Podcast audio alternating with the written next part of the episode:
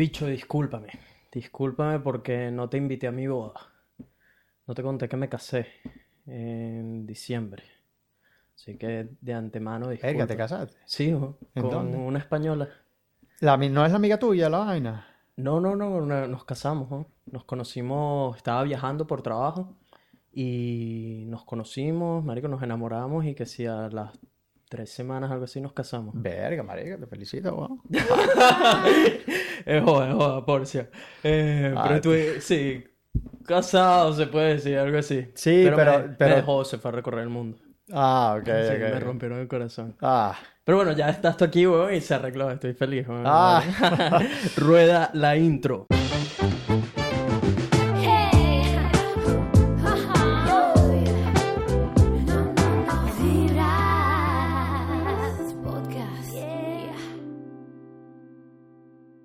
¿Qué dice la gente? Buena vibra. Bienvenidos a otro episodio de Vibras Podcast, donde hablamos de puras vainas positivas. Mi gente, si son nuevos en esta plataforma, mi nombre es Nelson, soy un latino de Venezuela que vive en Brisbane, Australia, y me dedico a compartir las buenas vibras con el mundo. A... En esta plataforma usualmente tenemos invitados especiales. Hoy no es la excepción. Queremos aprender, queremos crecer, queremos evolucionar, convertirnos en una mejor versión de nosotros mismos y al mismo tiempo joder, vacilar. Nos tomamos todo relajado, pero basta de manguangua y vamos a lo bueno. Nuestro invitado especial de hoy es un venezolano de 35 años de edad que estudió ingeniería en sistemas e ingeniería financiera. Tiene tres años en Australia y su verdadera pasión es hacer triatlones y ciclismo. Su nombre es Jesús Eduardo Gómez. Bienvenido a Vibras Podcast. gracias, mi pana. ¿Cómo estás, bro? Bueno, Aparte de galán, como siempre. Oye, y buena camisa, Gracias, me gusta, gracias, me gusta la camiseta. me- mejor imposible. Sí, em, bro, yo vivo en esta casa gracias a ti, marico. O sea, Sí, es verdad. Gracias, bro, gracias porque gracias a ti este ha sido el cuartel general de buena, buena, Podcast buena energía y buena vibra al cuarto, ¿eh? Sí, sí, hace dos años exactamente estaba viviendo por un tiempo en el sofá de un amigo de Huevo Loco y mientras esperaba que, sabes, que encontrar algún sitio, em, también era porque estaba buscando ahorrar dinero y aprender más de cámaras para que me salieran trabajos, entonces, ¿sabes? Pero mejor que el sofá es este, esta cama, mejor que el sofá. Marico, esta cama es otro peo. Esta cama es otro peo, Pero pero no le tires al sofá que sacó la patria, No, no, no, sea, ese claro. sofá no era un sofá, era un colchón inflable. Coño, Estaba durmiendo mejor, en un colchón inflable en, la sala de, de, de su casa. Bueno de la sala que tienes la cocina cerca, weón. Sí, sí, estaba literal enfrente, weón, era perfecto. No molesta a nadie. Este, pero no, estuvo bueno, fue un, un periodo bueno que me permitió aprender más de, de todo este mundo de lo que estaba haciendo y me permitió conseguir mis primeros clientes, que fue el equipo de fútbol. Coño, como. Eh, y a partir de eso salió la oportunidad de vivir aquí, porque tú justamente te estabas yendo de la casa, se lo comentaste a, a Sí, a José. Miguel, Ah, porque tú eres buen, buen amigo de él, y José fue el que me dijo, tipo, mira, marico, tengo un pana que está dando un cuarto, está a Ay, buen precio, fue, tal. Total, No, que vale, vine este cuarto y- es otro eh, level, man. ¿Cuánto tiempo viviste aquí? Un poco más de un año. poco más. Poco más de un año o casi un año, sí. ¿Por qué lo dejaste, weón? A mí me encanta este sitio. Bueno, cuando, cuando una de las cosas que la gente migra tiene que saber que tiene que aprender a adaptarse y sobrevivir. Y, e inclusive yo estaba disfrutando unos buenos beneficios aquí, la renta más que todo, Mm. conseguí una mejor oportunidad. Y aunque había buena vibra aquí, este, Mm. coño, tengo que, uno se tiene que apeltrechar porque uno también tiene sus responsabilidades y si puedes ahorrar un centavito por aquí, otro por allá. claro. Este, básicamente fue por razones económicas que tuve que Ahorrar, inclusive sí. más, conseguiste algo de un mejor precio. Sí, sí, un poco más, no fue mucho, pero algo es algo, como te digo. Mm. Y también eh, con compañeros de Venezuela, amigos de Venezuela, entonces prácticamente, bueno, todo queda en familia. Bien, bien, buena esa. Eh, cuéntanos un poco de ti, de tu pasado en la bella casa en Venezuela. ¿Dónde te criaste? Eh, ¿dónde estudiaste? Cuéntanos un poco de, Sí, de ese Jesús. este, este, bueno, es un tema sensible porque, bueno, imagínate, no, no ha pasado un solo segundo desde que yo dejé Venezuela que, que no le extraño, ¿no? Este, nadie sabe lo que es emigrar hasta que emigra. Eh, sí, estamos claros que en el momento que yo, que yo dejé Caracas, Venezuela, este, lo hice por razones, bueno, de peso, de, fueron extremas por, por razones que ya casi que era invivible allá, en lo personal. Pero ¿Te mm, llegó a suceder algo en específico que fue como el detonante de tipo, no, ya, esto fue suficiente? ¿O fue como serie de eventos que se acumulan? ¿Qué fue Bueno. lo que, más o menos, qué fue lo que llevó a la decisión? Eh, bueno, sí, este, O sea, porque por supuesto hubo un, todo- todo- un incidente en el 2011, pero eso trajo, eh, acarreó una serie de eventos, de situaciones que, bueno, obviamente este, fueron consecuencia. Para no hacerte largo el cuento, ya los últimos años, este, como dices tú, como lo dijiste, yo vengo de background de triatlón, donde prácticamente uno suele entrenar eh, cuatro o cinco veces por día y estando en Caracas, que es una ciudad excelente para los deportes al aire libre, yo nadaba en La Guaira, eh, entrenaba en el Ávila, rodábamos por prácticamente todo el territorio nacional, la Cota Mil, Charallave, Cerro Verde, eh, competíamos en todos los rincones de Venezuela espectaculares, este, se hacía bastante dificultoso el tema de la seguridad. Eh, en lo personal yo sufrí varios incidentes eh, haciendo deporte, ¿ok? Amigos un poco también cercanos a entrenamiento también sufrieron. Este, no estábamos prácticamente coartados de, nuestro, nuestro medio. Y el deporte para mí, este, coño, es es un pilar. Eh, Entonces, cuando ya yo veo eso, y el estilo de vida prácticamente era eh, de la oficina a la casa o del entrenamiento, no podía prácticamente realizar el entrenamiento tranquilo, pues, porque siempre tenías una parte de tu, de la psiquis pensando como que tienes que cuidarte, ¿Será que que... hoy sucede? ¿Será que no? Sí, bueno, eh, cada día yo salía de la casa y no sabía si iba a volver, ¿me entiendes? Entonces, bueno, pues no hablemos de eso, hablemos del deporte mejor. Que, Lo que pasa es que- también, sabes que hay parte de la audiencia que no es de Venezuela y muchas veces como que no entienden lo grave que es la situación o, o de repente dicen, no, eso no, no creo que sea tan grave como lo pinta quizás la noticia o como me lo han contado. Entonces cuando tienes este tipo de historias también es como para poner en check ese tipo de cosas como, mira, esto sí, Sí, sucede y, sí. y- Sí, y- bueno, la, la, la, la idea no, no, aunque eh, sería bueno que el mundo entero estuviera consciente de la gravedad del asunto, es bien grave. Y yo desconozco cómo está la, la, la- la situación actual de Actual, Venezuela. Espero, espero, Mm. por ciertas cosas que yo consigo con- en contacto con familiares y amigos, está mejorando un poco. Sigo optimista.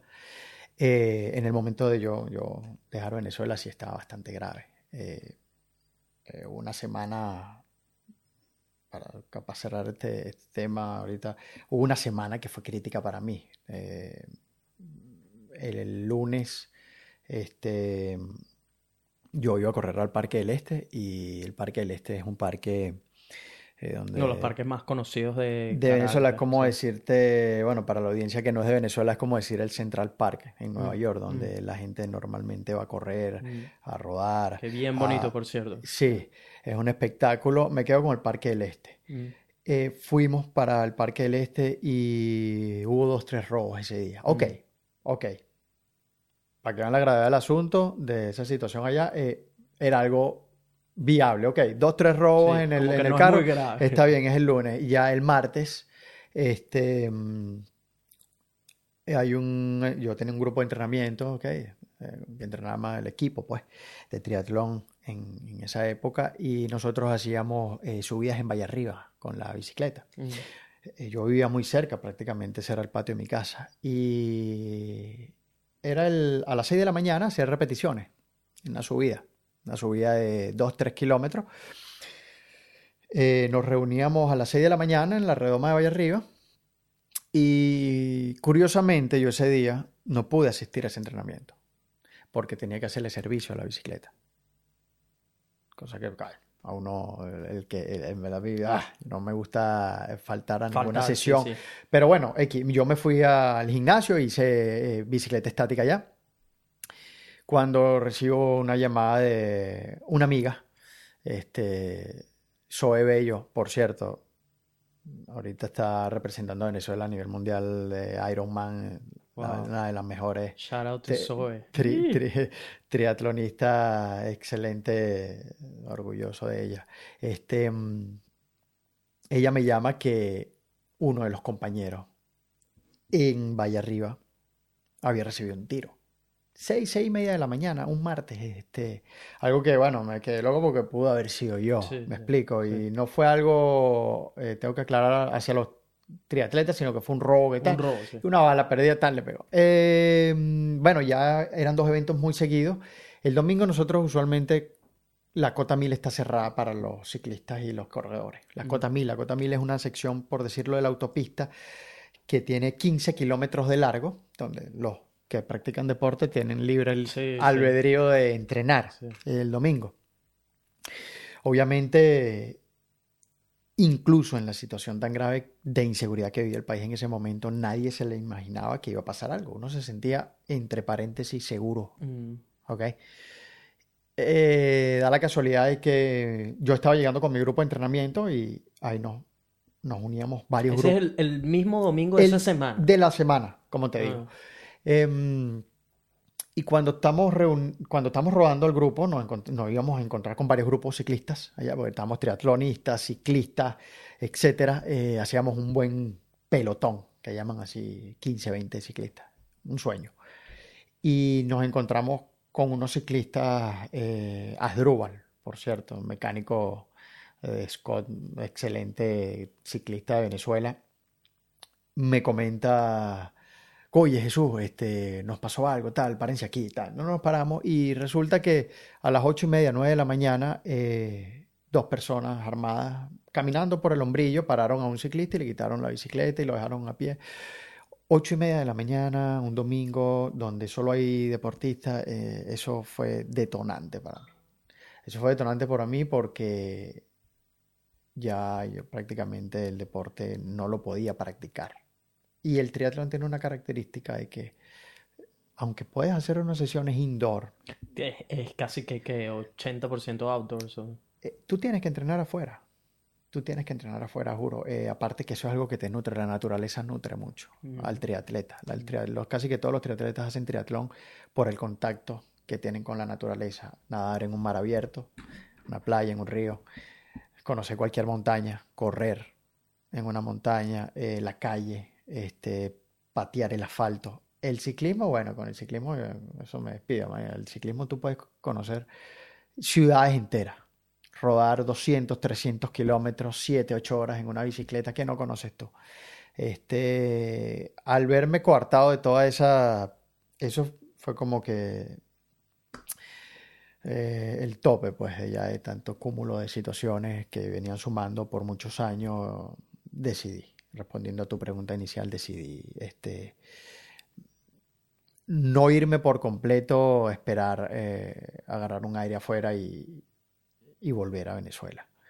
Este, y esa fue prácticamente la, No, es- es bueno, como te digo, este tipo de historias también. Primero porque a los venezolanos que tenemos tiempo afuera nos pone en check de recordar de tipo mierda. Ahora estamos en países donde tenemos la libertad de salir y no está pensando que nos va a suceder algo. O quizás no pensarlo al, al nivel como era en casa, me explico, que era todo el tiempo tipo mierda. ¿Será que hoy es el día donde me roban o donde me pueden secuestrar o donde puede pasar algo inclusive aún peor? Eh, entonces es bueno siempre mantener eso presente, ¿sabes? Ser- Porque yo soy muy agradecido todo el tiempo por estar en un país como Australia, que me ha Totalmente. dado, en especial con lo que yo hago, que como, tanto para ti lo de la bicicleta y todo eso te tiene que mantener afuera.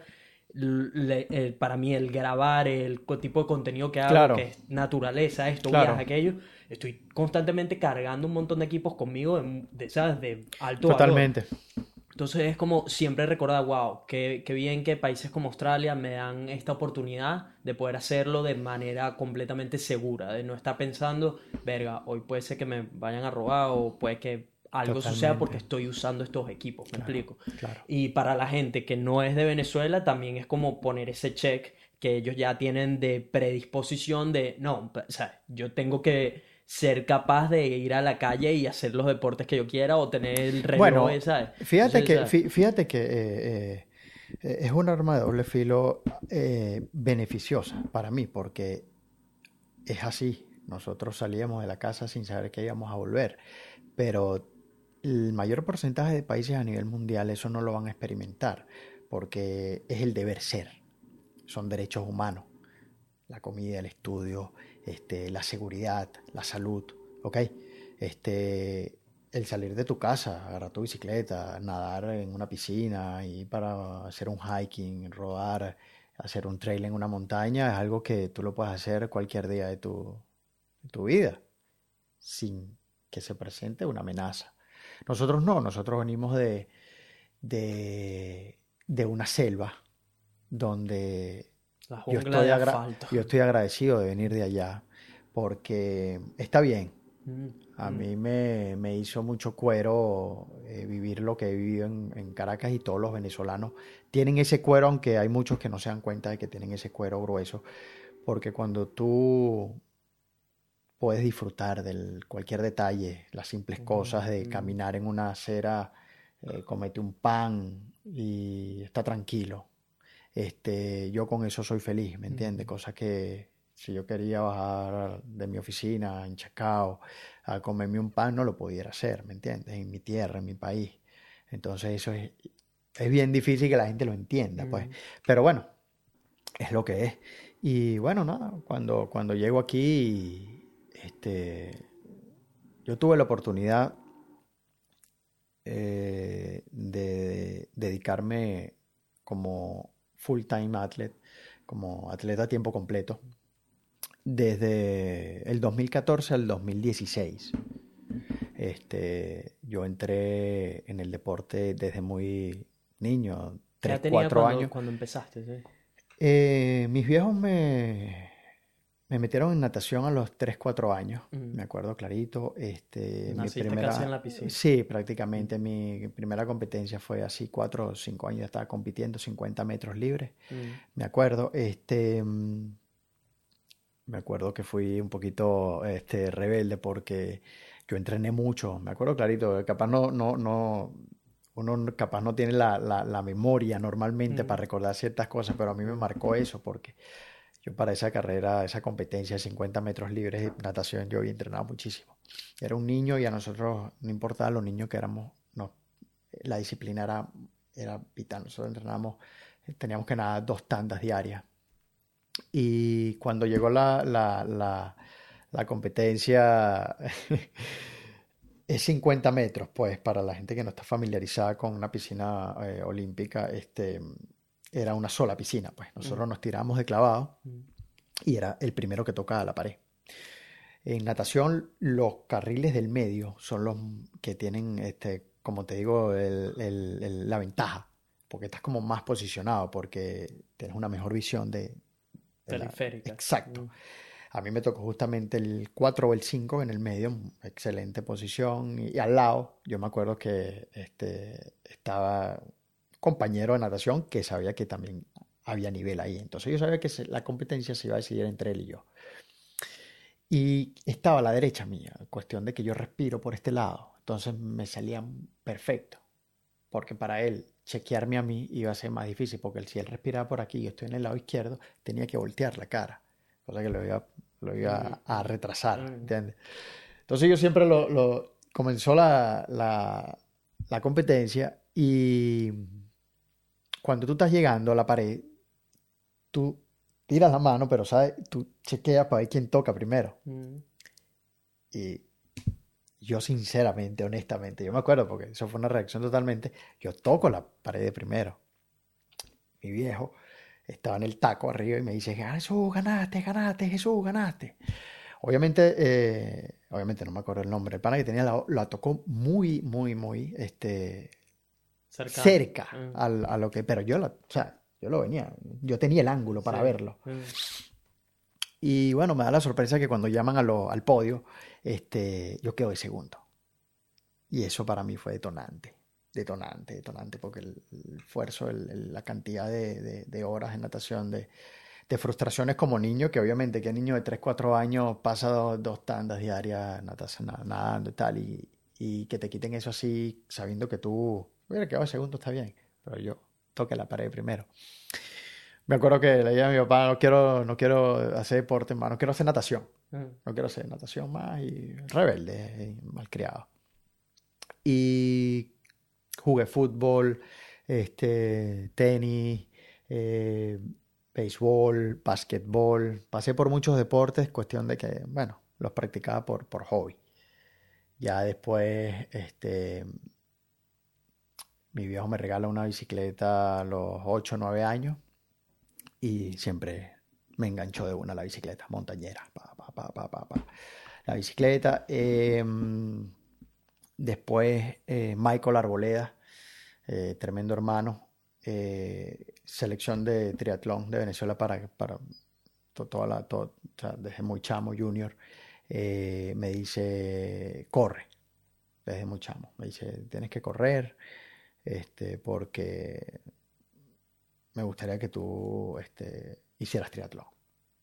Entonces le digo, bueno, a mí me llama la atención correr. Entonces comencé a correr como hobby y me llamó la atención. Este, y ya, bueno, uniendo las tres partes, vuelvo al agua. mm. Este, ya había superado obviamente esa, Sí, esa sí. mala, esa mala experiencia. Sí. Ya había entendido que, bueno, esas son cosas que pasan Mm. y tienes que seguir. Y bueno, ya eh, siempre lo practiqué como hobby, Mm.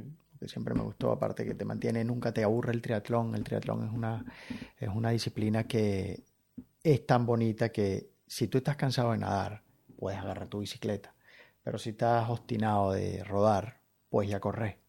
Y de repente cuando estás Sí, cansado, y ¿no? cuando estás cansado de las piernas, cuando estás fatigado, Pues nada. cuando estás totalmente, como dicen por ahí, que ya no puedes ni caminar del dolor de las piernas, puedes ya nadar. Entonces, se complementa y de una manera, este, es increíble, es increíble el triatlón. El que lo practica sabe que es una pasión increíble. Em, de- seguí practicándolo, practicándolo. eh, mi primera competencia este, fue en la Simón Bolívar. Este, quedé tercero. Nunca esperé. De tercero, sí, wow, nunca, en tu primera nunca- competencia, Sí, sí. nunca ¿Qué lo edad hice. tenías? Em, estaba joven, ya no, ya no, practiqué veintipico de años ya, este, 25, 26 años por ahí, más o Eh, menos. pa- pa- para la gente que no sabe, ¿puedes explicar eh, en qué se basa una competencia de triatlón? ¿Cuáles son los objetivos que tienes que cumplir? Bueno, sí, el triatlón tiene muchas modalidades. Mm. Dentro del triatlón eh, hay dos mundos, la corta distancia y la larga distancia. Mm. Buena tu pregunta, porque el- ese triatlón era un sprint. Sprint es el de más corta distancia, Mm. pero la gente confunde la corta distancia con fácil. Mm. Y es todo lo contrario. Por ejemplo, eh, hay cuatro modalidades de triatlón. El sprint, el olímpico, la media distancia y el Ironman. ¿Ok? El sprint consta de 750 metros nadando, 20 kilómetros en bicicleta y 5 kilómetros corriendo. Es muy corta, es una competencia que si para tú meterte en los papeles tienes que estar rondando en, en la competencia de una hora. Hacerlo en una hora. Pero obviamente estamos hablando de ya los primeros lugares, pues Sí, en sí. top 5, en top 10. Este, tienes que estar rondando eso, eso, Una hora, hora. Sí, entonces, y es seguido, o sea, tú nada, sales del agua, este, agarras tu bicicleta, haces la T1, la transición 1, Mm. después ruedas, papá, y dejas la bicicleta y haces la T2, te pones tus zapatos y sales a correr. Eso es. Ahí no hay tiempo de, ahí no hay- te puedes parar en artículos, como dicen Mm. por ahí. Eh, en lo particular, el- el- la distancia corta son las que más se sufren. ¿Por qué? Porque tú estás en una zona anaeróbica.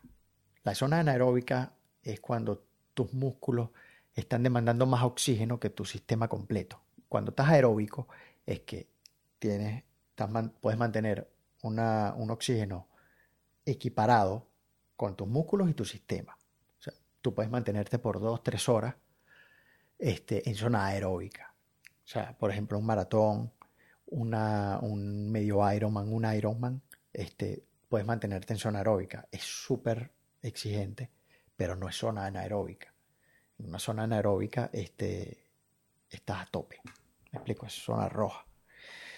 Este, y en esta, esta competencia, lo que es sprint y olímpico, olímpico se llama porque es la distancia que se practica en los Juegos Olímpicos, en la que se disputa las plazas en los Juegos Olímpicos.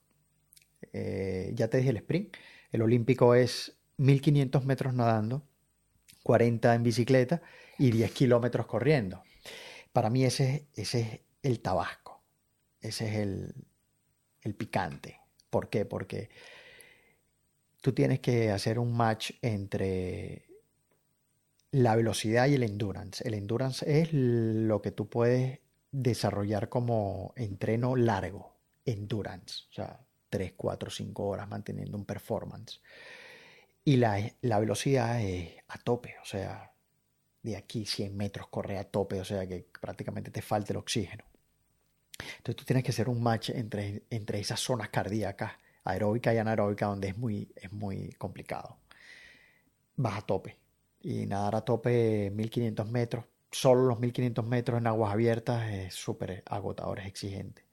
Te falta, estás entrando en agua, te falta oxígeno en el cerebro. Si no estás bien entrenado, sales capaz mareado, agarras tu bicicleta a rodar a 40 kilómetros prácticamente a tope.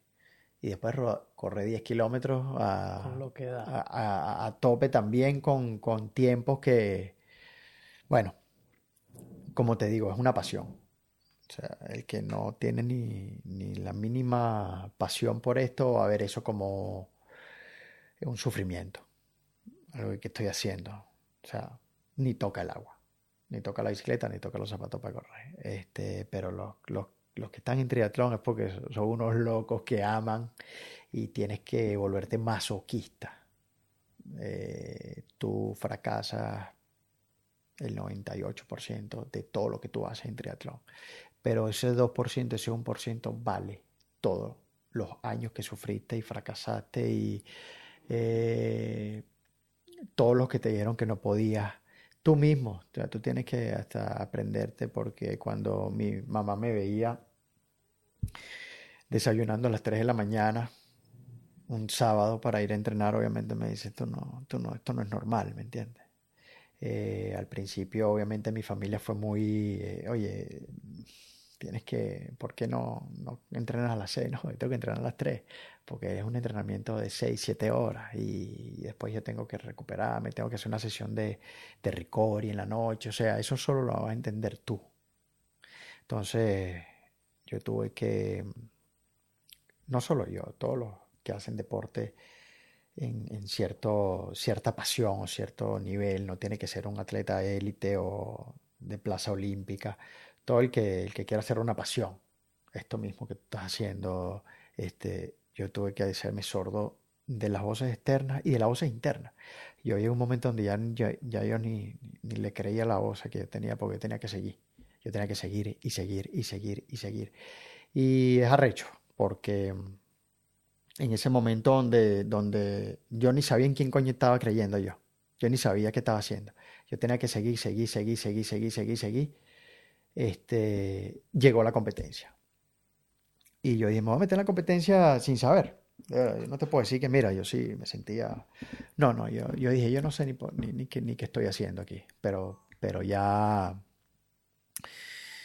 vamos a darle porque ya son muchos años de entrenamiento, ¿ok? Y ya el último, el, el año anterior, antes de esa primera competencia que te comenté, había puesto horas de trabajo, bastante. O sea, ya estaba como tiempo completo. El trabajo me permitía ser flexible, ¿ok?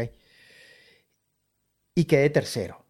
Eso obviamente cambió la manera de, ver de mi familia, de mis amigos, eh, mi novia, este, todo.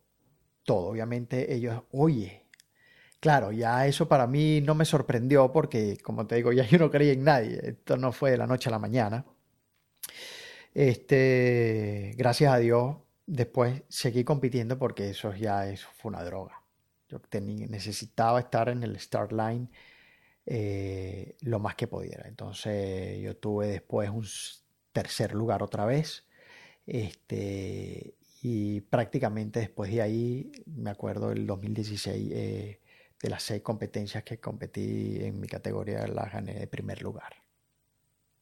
O sea, eh, sufridas, obviamente, pero es un buen sabor de boca donde, bueno, años, años, años de, de entrenamiento, donde para mí el deporte o el triatlón, esos deportes de endurance, no es la parte física, es más la parte interna, porque eh, hay tantas inseguridades que no te sale un entrenamiento o tus compañeros están entrenando y tienen mejores tiempos que tú, entonces tú dices, capaz, yo no, yo no sirvo para esto. O te lesionas y nadie le gusta tener un tiempo off en el entreno. Entonces, tú tienes que seguir y seguir y seguir y seguir. Y cuando tú te acostumbras a, como te digo, no escuchar ningún tipo de voz, ni las de afuera ni las de adentro, ya solo queda como que, ya no sabes qué queda, o sea, yo no sé, yo, seguía. Y entonces ese, ese tipo de superación, de, no pararle a dolor, amar el dolor, porque sencillamente llega momentos donde yo estuve entrenando y yo creo que hasta los, yo sentía que los músculos me estaban sangrando. Yo seguía para adelante y quería que se me rompan, que se me rompan para hasta dónde voy a llegar. Y eso te da, te da cuero, uniendo la parte con todo lo que has vivido de la situación de Venezuela y eso, a que cualquier problema a nivel de, de vida, a nivel de, de, superación o de, o de tienes que pasar la página, se haga un poco más llevadero. Entonces, fíjate que el deporte para mí, eh, como se lo dije a un gran pana aquí venezolano, Freddy Valdivieso, que está entrenando para el maratón, eh, lo que tú le das al deporte, él te lo da tres veces. El deporte. Eh, es mi pasión, yo me imagino que esta pasión para ti es igualito, porque pasión es pasión. Eh, si consigues, hay mucha gente que lamentablemente no, no tiene una pasión en que resguardarse, eh, pero eh, esos individuos, esos seres humanos que consiguen esa pasión, eh, yo les diría que fueran a 120%, a tope, porque y si al principio es fuerte, eh, por ahí es que es. Y si te duele, por ahí es que es. Y si te insultan, por ahí es que es. Y si se burlan de ti, por ahí es que es. ¿Por qué? Porque, coño, no vayas a creer. Lo, lo, lo fácil aburre, Nelson. Y tú tienes que, coño, sufrir, sufrir, sufrir. No hay nada más sabroso que algo sufrido que al final te lo gane. Entonces, este, esta experiencia de emigrar, eh, el deporte de todos esos años sufriendo, eh, le doy gracias a la vida de haber, coño, entrenado y de conocer el deporte desde chamo porque es fuerte la migración en lo personal para mí es muy fuerte. Este, separarme de mi familia, eh, de mi sistema, de mi ciudad, de mis amigos, todo. Me explico. Eh, volviendo un poco al deporte, eh, yo dejo Venezuela en una condición física, creo que era mi tope, ¿ok? Ganando las últimas seis competencias este, de triatlón, diferentes sprint, olímpico, diferentes distancias. Este, tuve la oportunidad de hacer el maratón de, Caracas, espectacular.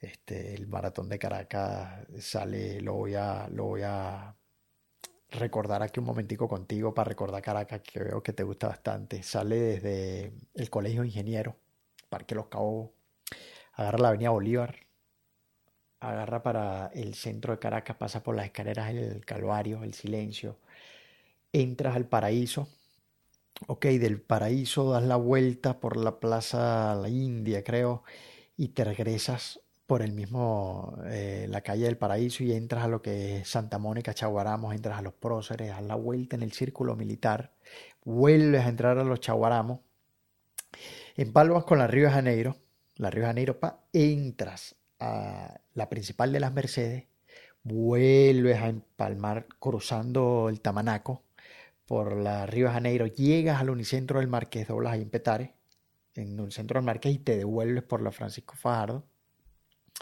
Francisco Miranda. Eh, pasas por Altamira, todo eso, entras otra vez por Chacaíto, empalmas a Plaza Venezuela y llegas a Los Cabos. Ese maratón es, es el que le gusta Venezuela y Caracas, eso es un pabellón. Y, y bueno, nada, yo llego aquí mm, obviamente uno tiene, eh, eh, sus modelos a seguir, sus ídolos. Eh, yo siempre veía las series mundiales de triatlón, triatlón olímpico. A mí siempre me, me fue mi, mi cuestión, por decirlo así, coloquial, mi cuestión. Eh, me parece que ir a tope, creo que el mundo como que se detiene. No hay más nada. Tú no sientes nada, ni el dolor. Ir a tope. Y eso solo lo experimentas en, a nivel de triatlón, lo experimentas en sprint y olímpico.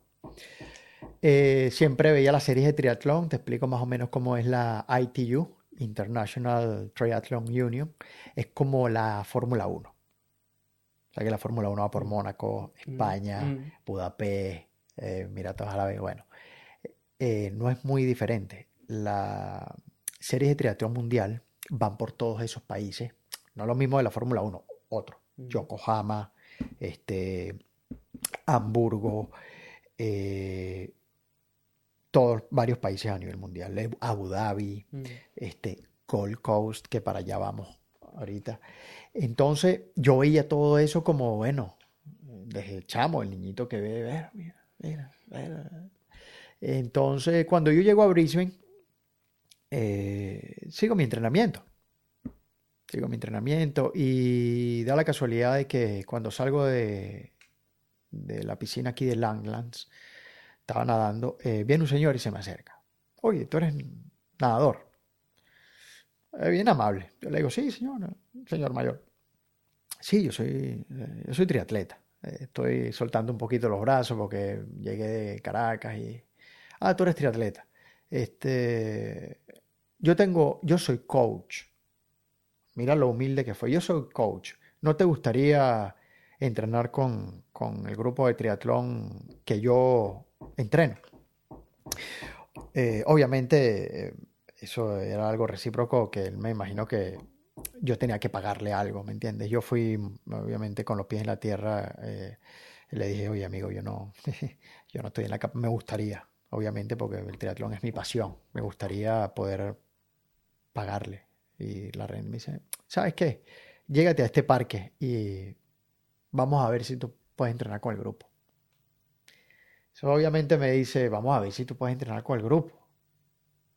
Pase de tipo, vale. Como loco. Oh, joda. Dame la dirección, vale. Me da la dirección y me da la tarjeta de él. Cuando veo la tarjeta es Warwick Daciel, es coach olímpico de un ala de la selección de triatlón de Australia. Entonces digo, ahí sí me templé.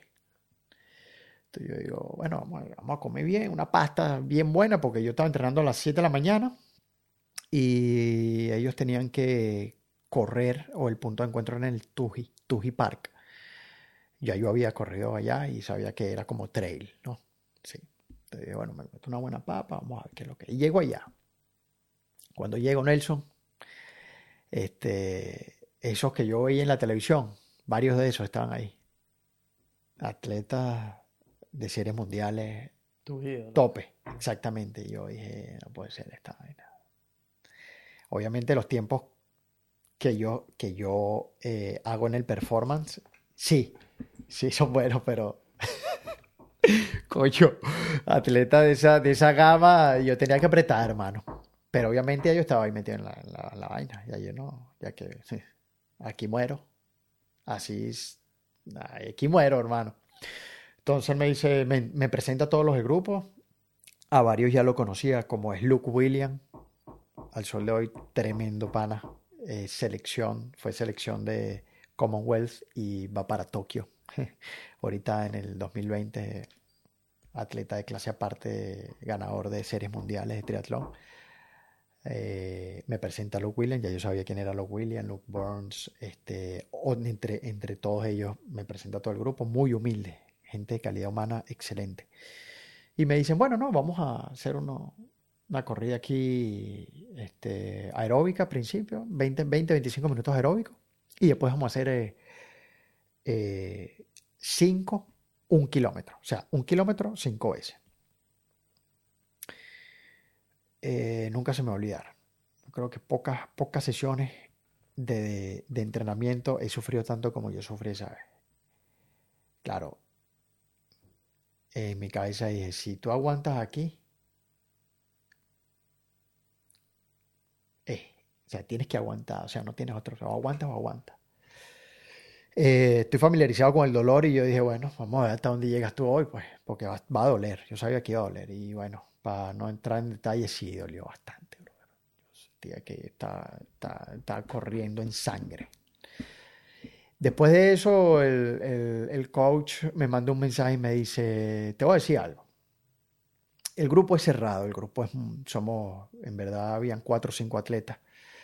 Y necesitamos a gente que esté en el grupo para darle ánimo más, más ánimo al, o sea, si tú puedes mantener los tiempos con los muchachos, a mí me, me funciona que tú estés con ellos también, porque mientras más, más se apoyan, más, más motivación, me explico. No es lo mismo que tú vayas a correr dos o que vayas a correr con tres, cuatro, porque se hace un grupo más compacto, ¿me entiendes? Más, eh, no hay nada como sufrir juntos. Si, si tú sufres solo está bien, pero si tú sufres juntos, el dolor se comparte. Y eso es algo que los triatletas saben muy bien, sufrir juntos. Entonces, yo dije, oye, Warley, pero yo no tengo para... Papá, te preocupes por eso. Y prácticamente ese grupo me adoptó. Por los primeros seis, siete meses entrené con ellos. Este, nadé, rodé y corrí con ellos. eh, compartí lo que es ser un atleta de ese nivel. Yo prácticamente estaba totalmente realizado. Había cumplido un sueño, sin saberlo, sin saberlo. Eh, después de eso, por cuestiones de responsabilidad, tuve que apartarme un poco por los estudios, por el trabajo. Este, pero aunque me dolió un poco, estuve muy agradecido. Siempre agradecido porque tuve que alejarme ya y tomar responsabilidad de las cuestiones porque ya estaba, en verdad, tenía que necesitaba este, tomarme cargo de otras este, cuestiones. Y mm, tenía que elegir un deporte para tener, pero seguir haciéndolo a mi nivel, a tope.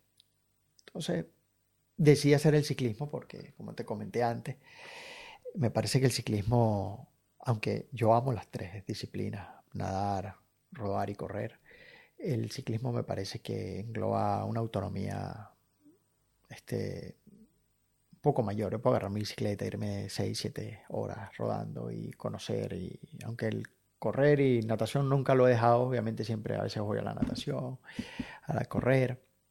Este, el ciclismo estoy ahorita eh, más enfocado, pues. Y aquí a nivel de conteo, yo fui para dos triatlones. Este, tuve buen performance haciendo top 5 en los dos triatlones que, que- hice aquí. Eh, fui para el Campeonato Nacional de Ciclismo aquí de Queensland. Eh, el año pasado hice el maratón de Brisbane. Eh, hice top 5 en mi categoría, que fueron miles de personas, cosa que fue excelente, una belleza de competencia. Este, y ahorita eh, estoy disfrutando el ciclismo, pero como, como, como hobby, como diversión, pero igualito ah, entreno con los equipos de ciclismo aquí de Brisbane. De hecho, me han ofrecido varios de ellos pertenecer a, las filas de los equipos, pero como te digo, eh, eh, yo sé lo que es. Yo, yo pertenecía a FUNTRIVE, que es la Fundación de Triatletas de Venezuela, y es un ala de FEBETRI, que es la Federación Venezolana de Triatlón en Venezuela. Este, cuando tú perteneces a un equipo, este, hay mucho compromiso, ¿me entiendes? O sea, tienes que ya tener un entreno, eh, tener una responsabilidad para, para, no es solo tu deporte, no es solo tu performance, es, el, es un trabajo en equipo. Entonces, este, no he querido eh, ahorita pertenecer a ningún equipo, ya que, oye, yo tengo que terminar mis estudios, tengo que meterle el pecho al trabajo, este, pero sigo ahí, sigo con mi deporte, que es lo único que, eh, que bueno, que lo necesito. Nunca lo puedo, a veces corro, nado también, pero el ciclismo es lo que ahorita tengo este, a la vanguardia, pues lo que me está, me está dando bastante satisfacción. Me levanto todos los días, entreno, voy para el trabajo, este, y bueno, eso es hasta ahora. Estoy disfrutando un montón, por eso no, no te querido parar ni nada, porque de verdad estoy disfrutando muchísimo eh, de escuchar Sí. la manera en la que piensas y en la que has vivido todas tus competencias, porque yo me considero atleta, he tenido, he estado toda mi vida en Qué bueno. deportes. Eh, los que agarré como míos míos fueron el surfing en su momento y el CrossFit ahora, ¿no? Que es lo que le meto el pecho con todo. Y siempre he tenido esa mentalidad y de ahí viene mi disciplina, la disciplina que tengo para todo lo que estoy haciendo en mi vida, porque es una disciplina que hasta que no eres un, un- un atleta o te dedicas, o sea, 100% a algún deporte, no entiendes que esa disciplina se transfiere a todos tus aspectos, a diferentes aspectos en tu vida, ¿me explico? totalmente. Para mí, el, y siempre lo digo, que la, para mí la grandeza empieza en el, en el gimnasio, no específicamente un gimnasio, sino en el lugar donde entrenes, en el lugar donde vas y te demuestras físicamente de qué estás hecho y mentalmente, porque esa es la otra, no es, para mí el CrossFit es probablemente un 30% físico, 70% mental, ¿me explico? Cuando estás en mitad de un workout donde apenas lo ves dices, mierda, ¿cómo coño voy a hacer esto? ¿Cómo coño termino esto dentro del tiempo? ¿O cómo coño hago más rounds que, que todos estos que van hasta también en el workout, toda la cosa? O sea, son, son muchas cosas que, que vienen mentales. Entonces, ya al final no se trata mucho de tu desempeño físico, por supuesto, el, el físico eh, es algo que vas trabajando y con el tiempo vas mejorando, vas, vas consiguiendo nuevos niveles a, tra- eh, em, a través del tiempo, pero la parte mental es la clave. La parte mental es la sazón, es el secreto, porque el- el- puedes tener dos atletas que tienen la misma capacidad física Sí.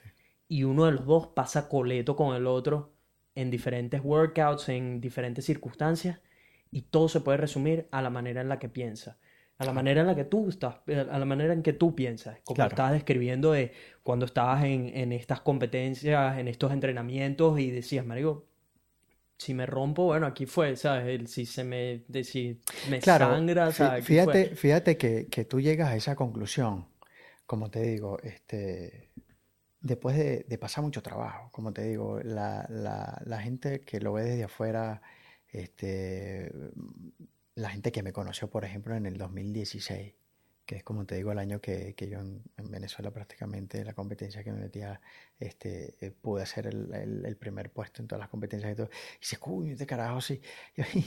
si tuviera eh, todo lo que hay detrás, todo lo que hay detrás, este, la gente no se imagina, fíjate que mm, para mí el deporte, lo que tú haces, CrossFit, el surf, este, el shape físico prácticamente es menos del 1%. O sea, eh, la parte física que mucha gente lo ve desde afuera, claro, la gente lo ve desde afuera porque eso es algo superficial, no ven nada interno. Lo que puedes ver afuera es el, es cuerpo del atleta. Ah, oye, mira, esta persona está fit. Eso es a nivel de performance es lo que menos, menos importa. Yo no hago, yo no entreno este, para estar fit. Yo entreno, de hecho, mi cuerpo se va a adaptar automáticamente para adaptarse, para poder rendir mejor. ¿Me explico?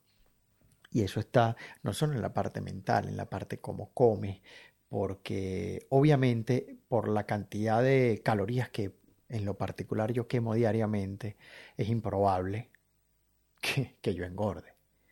Pero no es cuestión, como te digo, volviendo al inicio, no es de la parte física. ¿Por qué? Porque carbohidratos, dos tipos de carbohidratos. Si yo me como este un pan o yo me como una batata, son dos carbohidratos.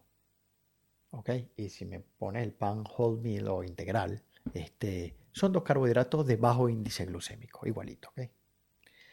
Pero la batata es gasolina premium.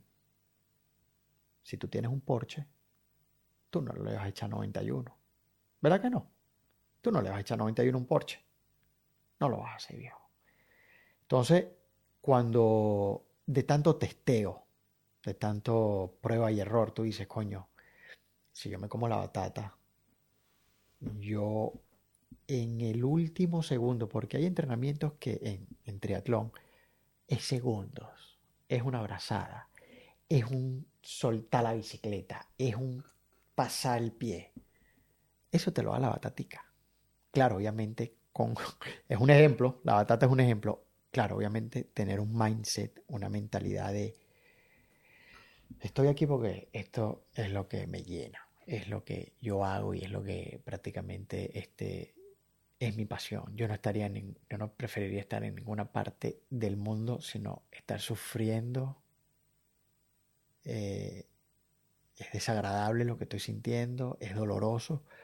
Este, lo que pasa es que a veces, como te digo, yo, yo prácticamente soy sordo a lo que, no sé, pensamientos, mente dice. ¿Por qué? Porque el cuerpo, el ser humano, no está diseñado para correr, para nadar, para ciclismo, para hacer crossfit, para surfear. No está diseñado. Entonces, él, como la mente está en un hueco, esa mente no puede ver hacia afuera. Entonces, ella solo se ve por eh, impulsos nerviosos y dice, mierda, este carajo está haciendo crossfit, se está montando, se está montando en esta rama, esta vaina. No vale, mandarle una alerta, pana. Este tipo se llama aquí y él no sabe. Entonces, tú no le puedes hacer caso a esa vaina porque eso es un mecanismo de defensa. Pero tú estás tú estás bien. No te va a pasar nada. Bien. ¿Qué, ¿Qué, te va a pasar? No te va a pasar nada. Este, tienes que, obviamente, si tú entrenas duro, tienes que comer duro. Porque esa gente que, que entrena o esos atletas que han hecho Ironman, que lamentablemente han eh, desmayado, a hay unos que se han hasta, hasta muertos eh, entrenando o, compitiendo, es sencillamente por falta de nutrición, ¿okay? por, por, falta de chequeo médico a ese nivel. Cuando si, si tú estás entrenando a cierto nivel, tú tienes que tener eso, tienes que ser responsable, eh, pero prácticamente pasa por una, por una condición médica, que si tú no estás este, una, hipogl una hipoglicemia, por ejemplo, una baja de azúcar en la sangre. ¿Me explico? Este, son ciertos elementos donde unidos hacen eso que se llama deporte, que es una vaina que, que verga, en lo particular, como es mi pasión, es algo que, que, no se puede explicar con palabras. Yo me acuerdo ese entrenamiento, un entrenamiento, yo te comenté el entrenamiento que tuve aquí con, los, con los atletas aquí de, de Australia, australianos. Pues ese no fue el más duro. Yo me acuerdo un día que estaba, estaba entrenando en la central. Yo entrené mucho la, con el equipo de natación de la central, Celia Palencia, la entrenadora. Este, hicimos un entrenamiento de 4.000 o 5.000 metros en la, en la, en la pileta de, las, de la central. Espectacular esa piscina. La más recha que he dado en mi vida.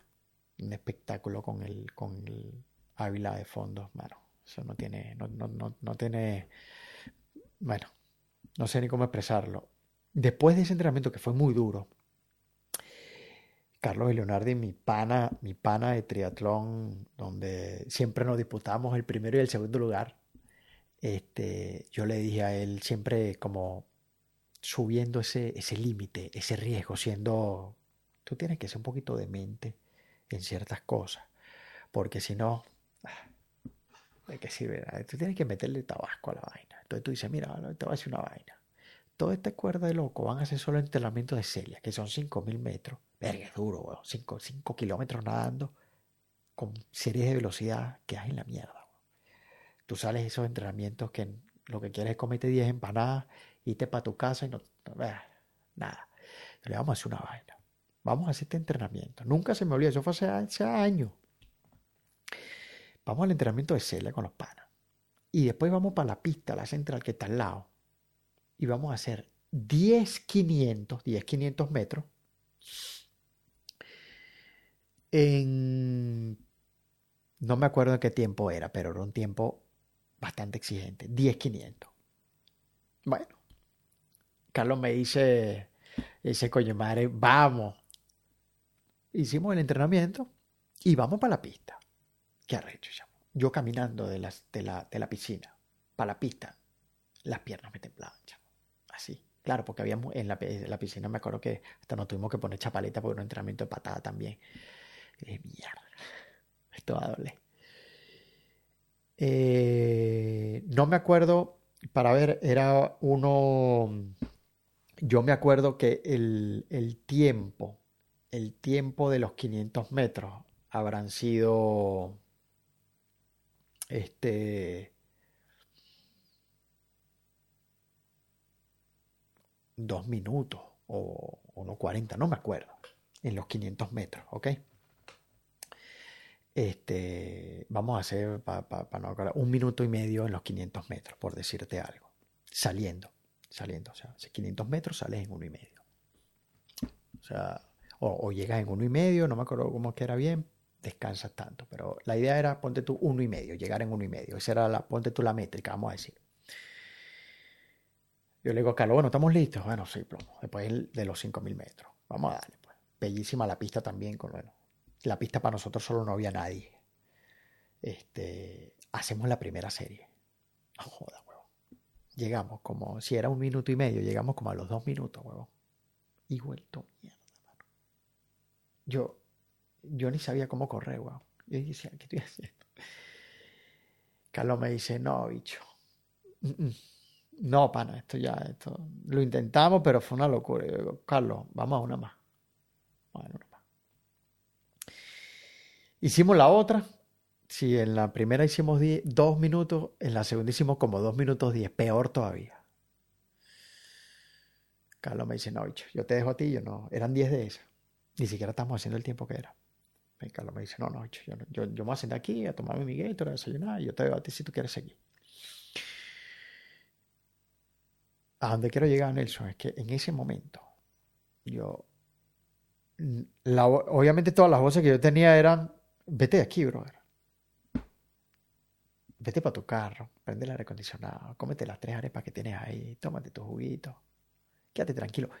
Ya nadaste 5.000 metros, porque ese, ese, es muy vago, la, la, mente es muy vaga. Verga, papá, pero ya nadaste 5.000 metros. Lo intentaste. La mediocridad esa de que te quiere sabotear.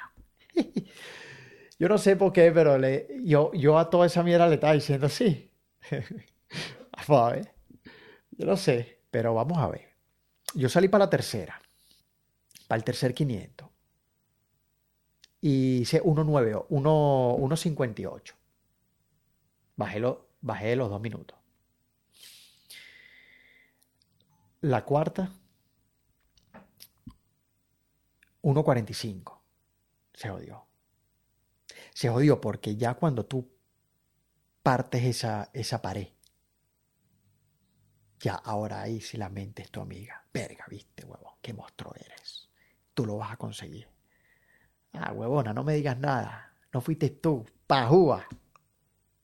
Joder, tú me estabas mandando para el carro hace 10 minutos, huevón. ¿Me explico? Fui yo, huevón. Brother, las últimas series, por debajo de 1.30. Obviamente, como te digo, no hay entrenamiento que yo haya sufrido más en la vida que ese. Sufrí, bueno, yo creo que está en una paila el infierno. Pero esa vaina no solo me ayudó, fíjate, fíjate en lo que me ayudó en, en la consecuencia más directa. Todas las competencias que yo tuve después de ahí, en las competencias, en cada momento que yo sufría, yo me acordaba de ese entrenamiento. Yo, entonces yo decía, estoy sufriendo como ese entrenamiento, ni por el loco, sigue. Estoy sufriendo como ese entrenamiento, ni por el carajo, sigue. Entonces esa métrica lo, lo tomo como un estándar de que, verga, y hasta el sol de hoy, o sea, que siempre puede seguir, siempre puede seguir, porque yo tomo ese, ese, ese momento de, coño, que lo conquisté como desde abajo, porque fue muy arrecho, porque yo estaba fracasando desde el primer momento. Yo, yo puse un minuto y medio y hice dos minutos, 30 segundos en una pista, eso es la vida, eso, vete para tu casa, weón. Estás fuera de bordo. Pero lo terminé por debajo de uno, uno y medio, 95, 96. Me explico, entonces, y sufriendo mucho. Entonces, obviamente que en el deporte triatlón se sufre bastante. Eso fue como mi elixir del éxito para todas las competencias que yo tuve. Las ganara o no las ganara, porque eso es para mí. Si yo cruzaba la línea de meta de primero o la cruzaba de último, si yo daba el máximo, para mí ya era ganar, ya era ganancia, me explico. Ya era ganancia. Y esa es una, una ideología que lo he mantenido hasta, hasta el sol de hoy. Aquí la gente en Australia es muy competitiva. Este, Yo puedo salir a rodar para una montaña soltando, tranquilito. Y te pasan, y te quieren competir, te quieren. Entonces, obviamente ya por todo el- to- to- to- todos los cueros que yo he pasado, yo le digo, verga, chamo, tú sí eres fuerte, vale. Verga, tú eres demasiado fuerte. Yo no puedo competir contigo, pana. Y yo le digo que se vaya. No le sigo la corriente, me explico. Porque al final del día, esto es algo que ya, bueno, todo el mundo que hace deporte sabe. Na- tú no puedes competir con nadie sino contigo. Porque tú no sabes cuánto ha comido el otro, si el otro está a tope, si el otro tuvo, está en- saliendo de una lesión, si es un atleta olímpico, si es una persona que está comenzando. Cada quien tiene su, su perfil específico. Tú solo puedes saber tu performance. ¿Me explico? Y una de las cosas que, que, me impresiona del deporte es que uno nunca, nunca puede poner este, un límite. Yo mi,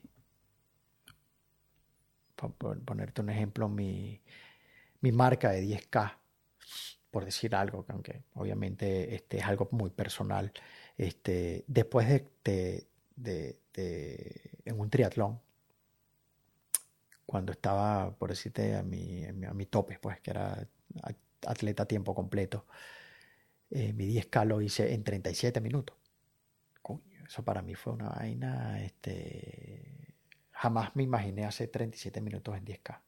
Para mí, capaz, este, para mí eso, eso fue un logro impresionante, Nelson. Eso fue para mí un logro impresionante, impresionante. Eso fue una vaina que "Verga, ¿no?". Después los otros 10K los hacía en 39, 38 alto y, o sea, 37 fue una vaina que yo dije, bueno, y tenía que 25, 26 años, era- estaba en, el tope.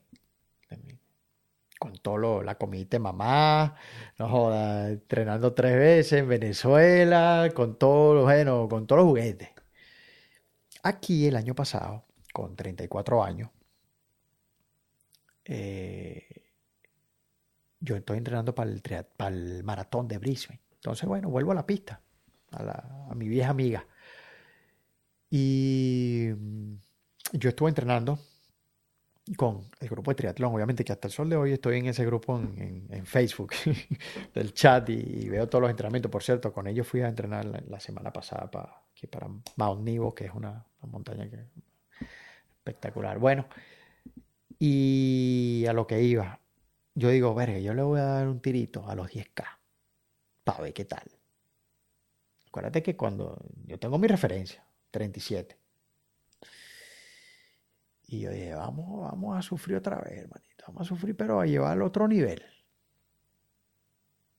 La, en, la, en, la, en la pista de ahí de, de San Lucia, de los campos de UQ, de, de la Universidad de Queensland. 36. 36. O sea, yo mejoré el tiempo de cuando yo estaba en mi... Claro, y De trabajando. cuando pensabas que estabas en tu máximo. Exactamente. Entonces yo dije, mierda. Obviamente o volvemos al punto. No puedo explicar con palabras lo que yo sufrí, porque es una vaina que, brother, es de loco. O sea, literalmente sabes que cualquier momento te puedes quedar, quedar el aparato ahí, de pana. Así mismo te lo digo. O sea, en este deporte, sobre todo en el ciclismo, natación, eh, cuando haces esa serie, tú crees que te vas a el aparato. Y dije, verga, qué recho. Increíble. Que, que, que ya, bueno, después de tantos años, rompo mi propia. Entonces, el deporte me parece que es una, es una pasión y es algo extremadamente, coño, que es muy recíproco y te da tres veces, como te dije ahorita, más de lo que tú le das. Eh, obviamente no todo el mundo puede tener el deporte como pasión. Este, hay diferentes pasiones en la vida, pero es eso. A eso es lo que te dediques, a eso que sabes que te está dando en el clavo, verga, pana, que ese ahí. Que para mí esa es la... Y no hay edad. No hay edad, no hay edad para, para... Hay gente que conoce su pasión a los tres años. Hay gente que conoce su pasión a los 70 años. Hay gente que la conoce 40, 50. Pero tú lo sabes cuando lo encuentras.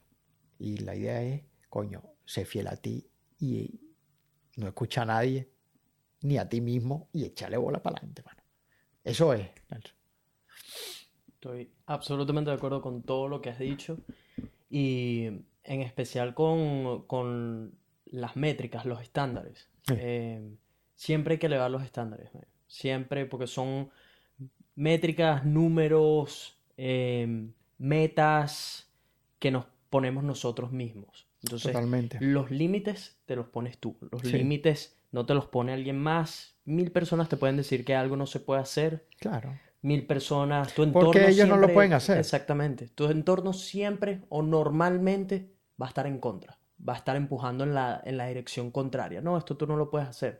No, esto nadie lo ha hecho. No, esto es imposible. No, eh, tú ya estudiaste esto. ¿Cómo ahora vas a hacer videos si tú eres odontólogo? No, ¿cómo tú vas a, vas a hacer Por favor. vas, vas a hacer triatlones si ya pasaste los 30 o lo que sea? ¿Cómo esperas competir a, a- a un nivel élite? ¿Me Claro, claro. O sea, siempre, tu entorno siempre va a estar en contra Claro.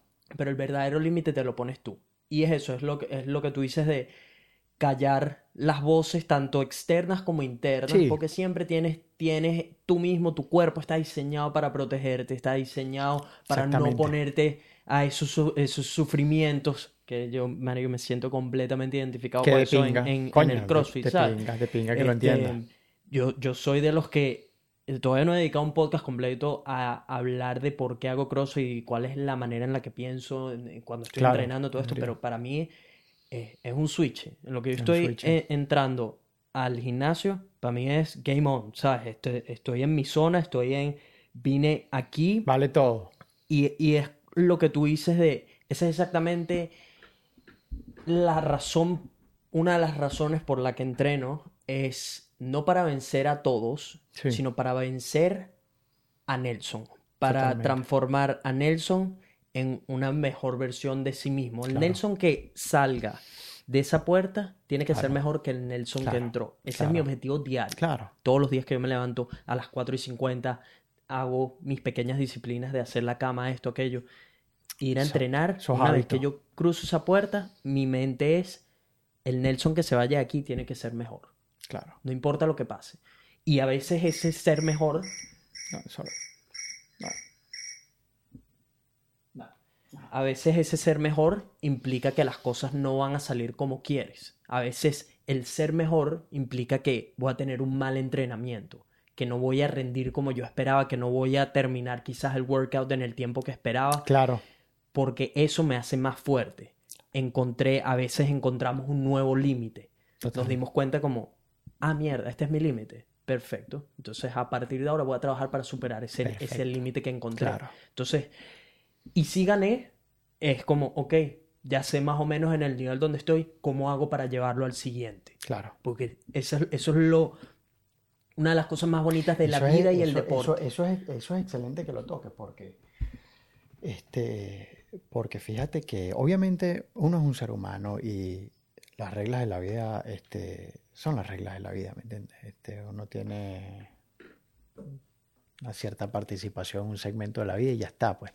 Este, pero mientras, en, mientras tú des algo que yo digo, y bueno, mi familia eh, este, empezó a, a- decirlo conmigo también, este, dar el 120. Eso para mí es, como que mi día a día, el 120 en todo, ¿no? Eh, comenzó por el deporte, porque mm, yo, yo salgo del averaje cuando yo me pongo creativo y digo, ¿y por qué yo no doy un poquito más? Porque da el, ciento, el 100% si yo puedo dar un poquito más.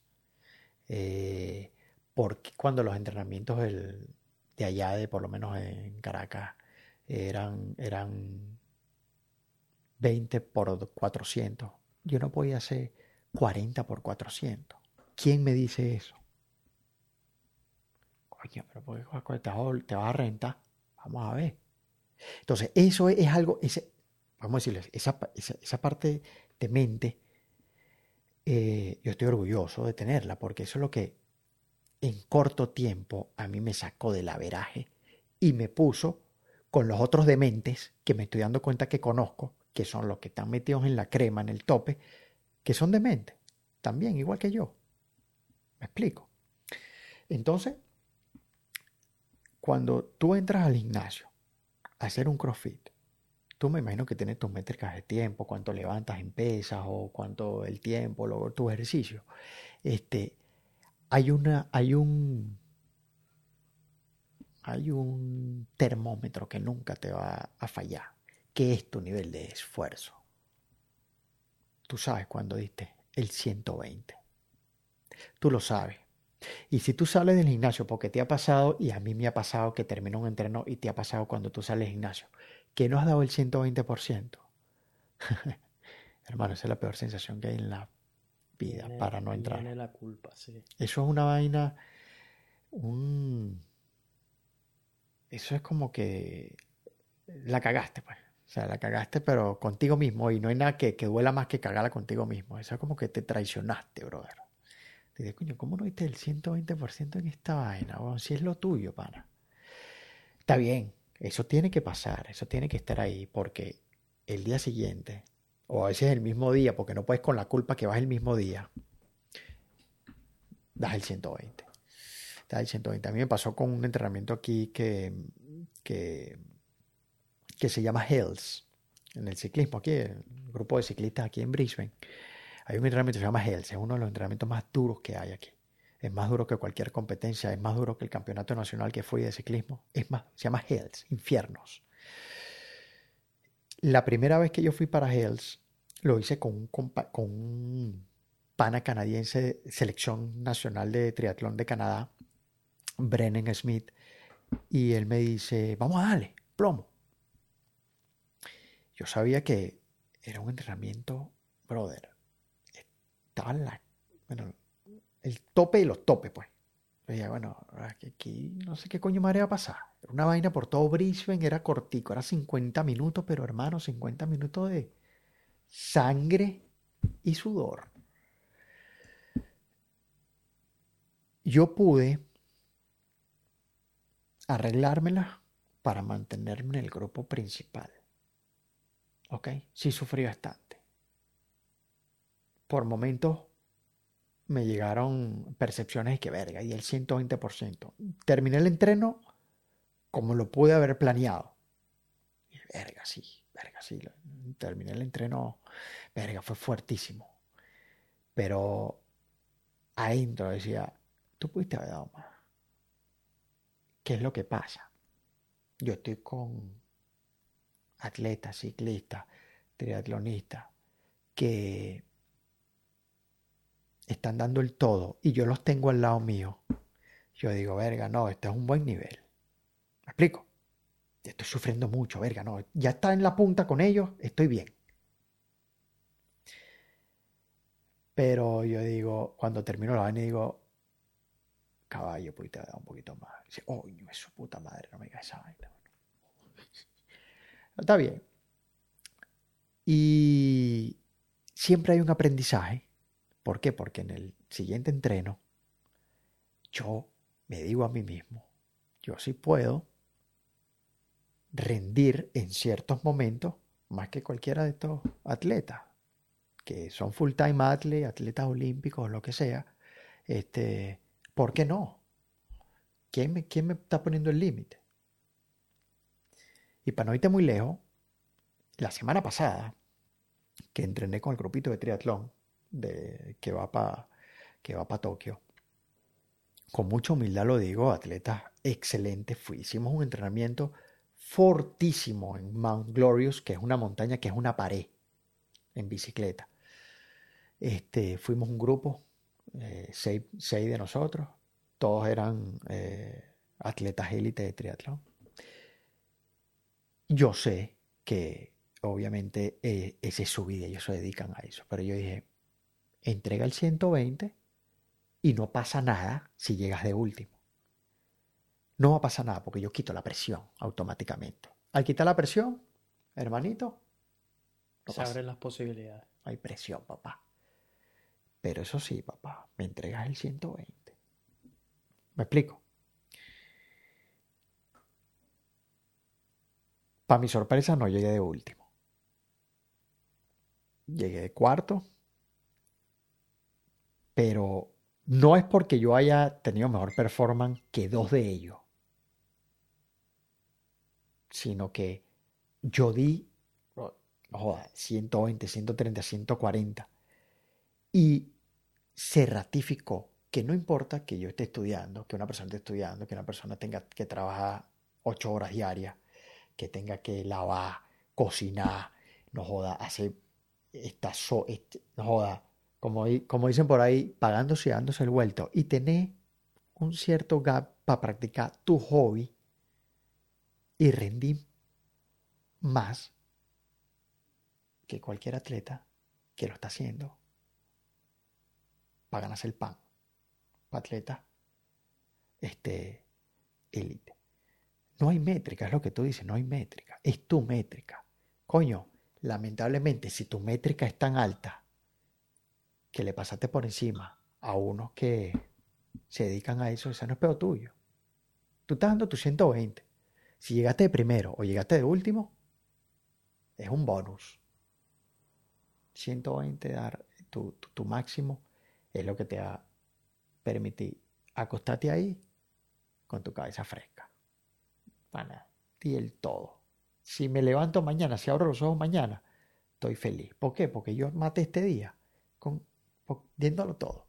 Sea en el trabajo, sea en el entreno, sea en el podcast, sea en el crossfit, sea con tus jevitas, sea con tus panas. Siempre estuve ahí haciéndolo.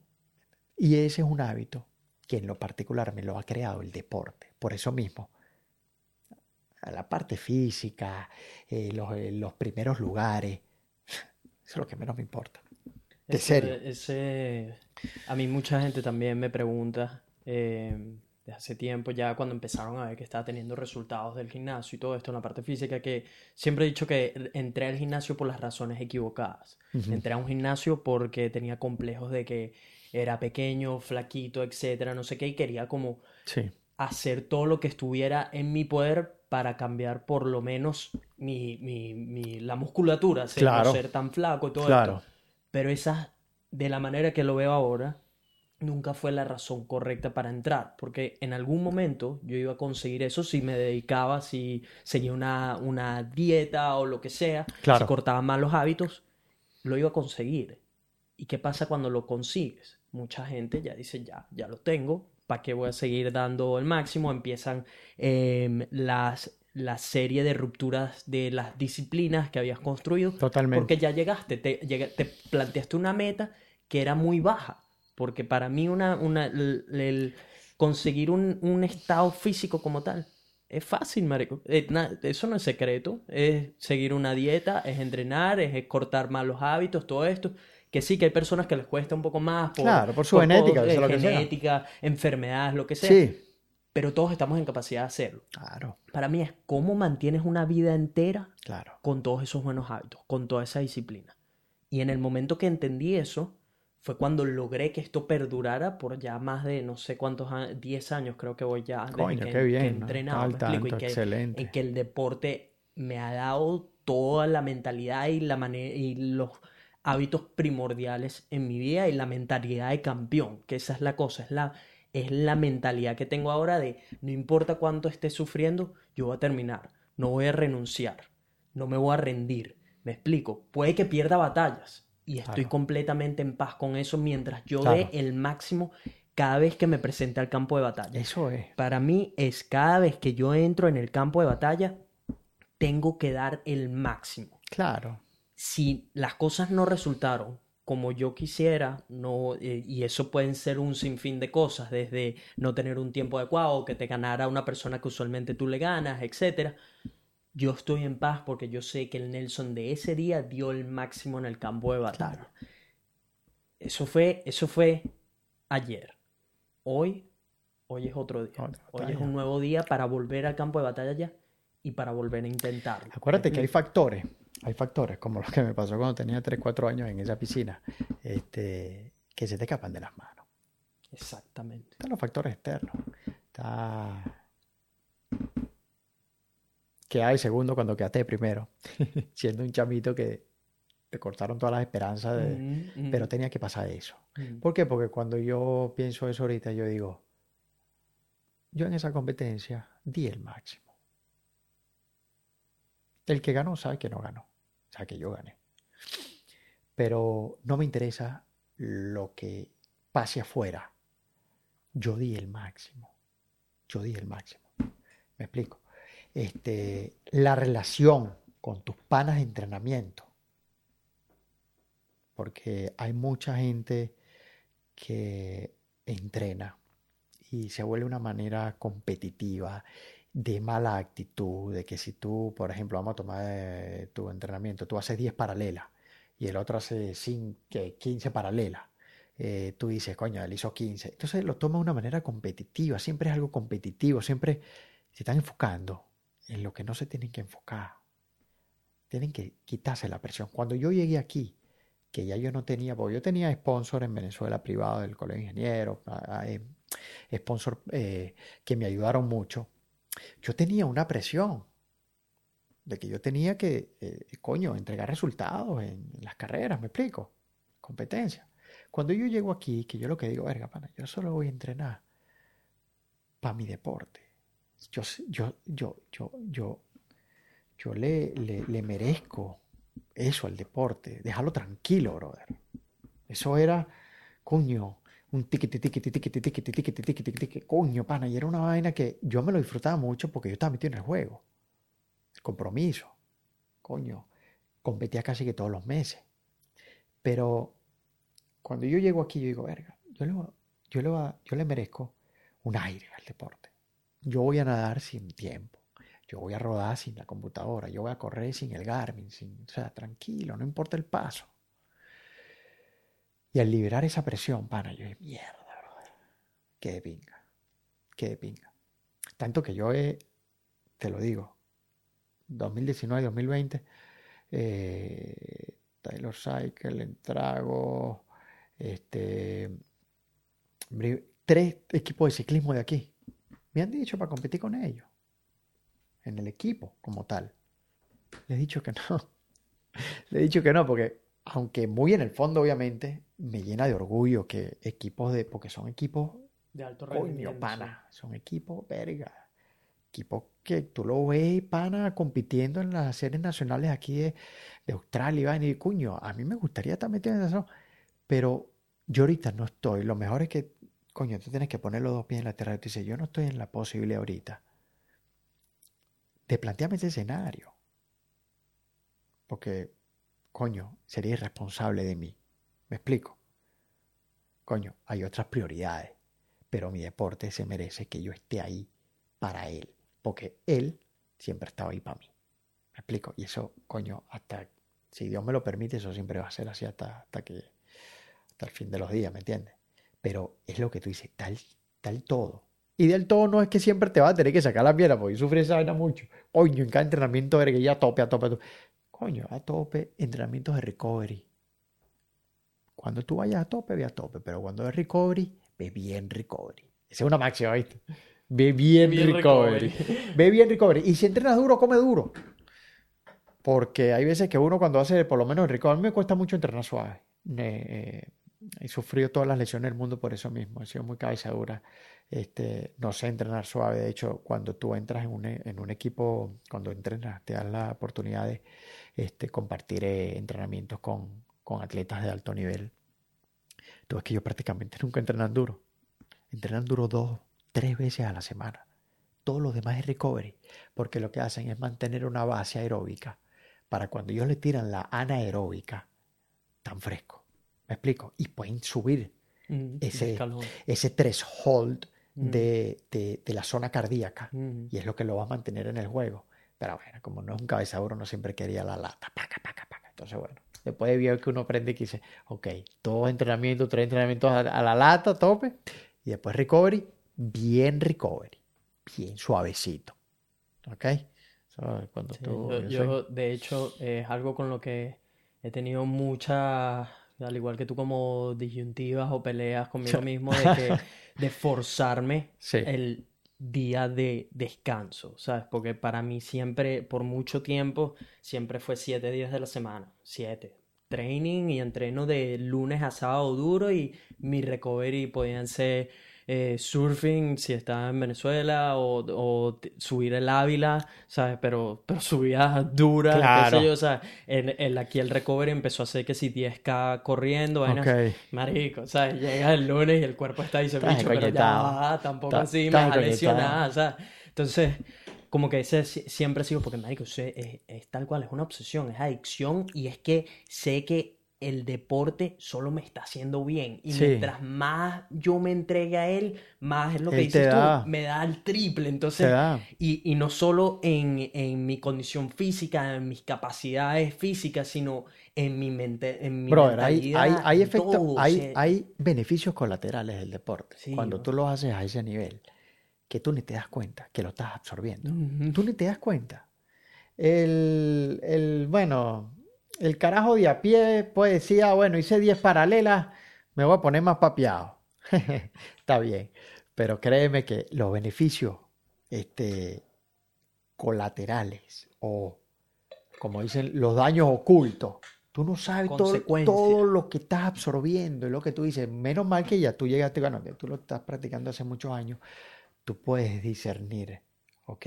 Y dices, coño, el deporte me ha ayudado a, a seguir echando para adelante a pesar de todo.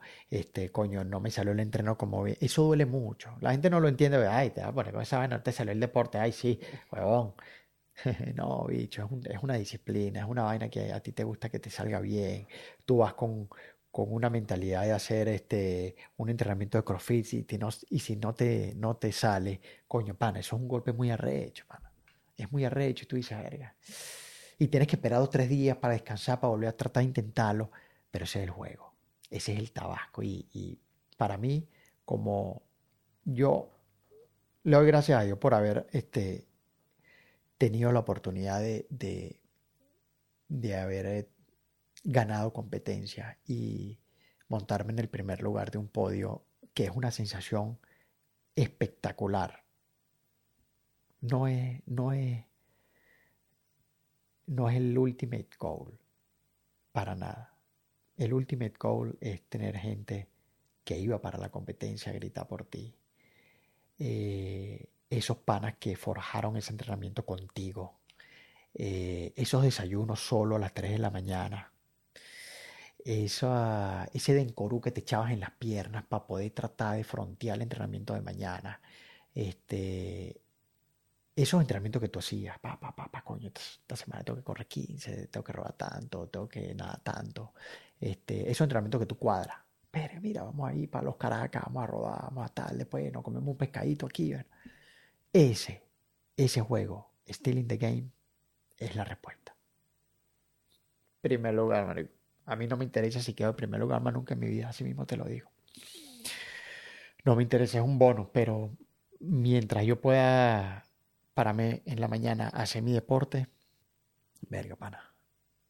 Y bueno, obviamente temas, obviamente otras prioridades como es mi familia, este, otras cosas personales, este, tenerlos ahí, este, con muy pocas cosas simples, yo estoy tranquilo, estoy tranquilo. Como dicen la mayoría de personas, de seres humanos exitosos en todas las industrias, no importa dónde sean, no es el destino, es el, el camino. Coño, es así.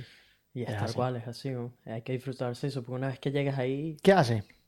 marico, leí hace poco un libro de eh, Ronda Rousey, una campeona de UFC, Ok, marico, estuvo en, en campeona del mundo en Batman Way como por, tre- o sea, años consecutivos, como 13 veces defendió su título, una vaina absurda, ¿sabes? Que hizo historia. Sí, sí.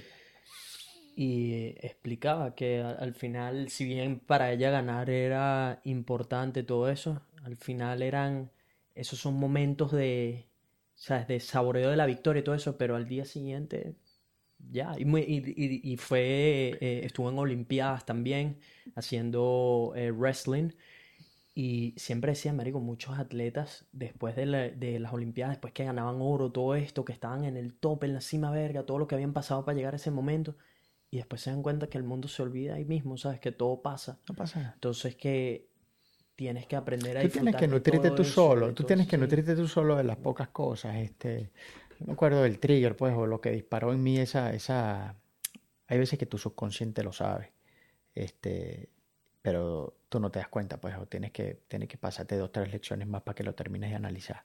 Este, yo me acuerdo que la, una, una, una vez que, que se me, que se me disparó completamente ese, esa conciencia fue, me acuerdo clarito, eso fue en Hebraica, un triatlón muy famoso en el Hebraica de Caracas, el Club Hebraica, nadábamos en una piscina, rodábamos en la cota mil y corríamos en la cota mil. Eso fue un sprint y yo, esa competencia yo le quité el tape a la, a la, a la vaina, quedé primero en la general, le quité el tape.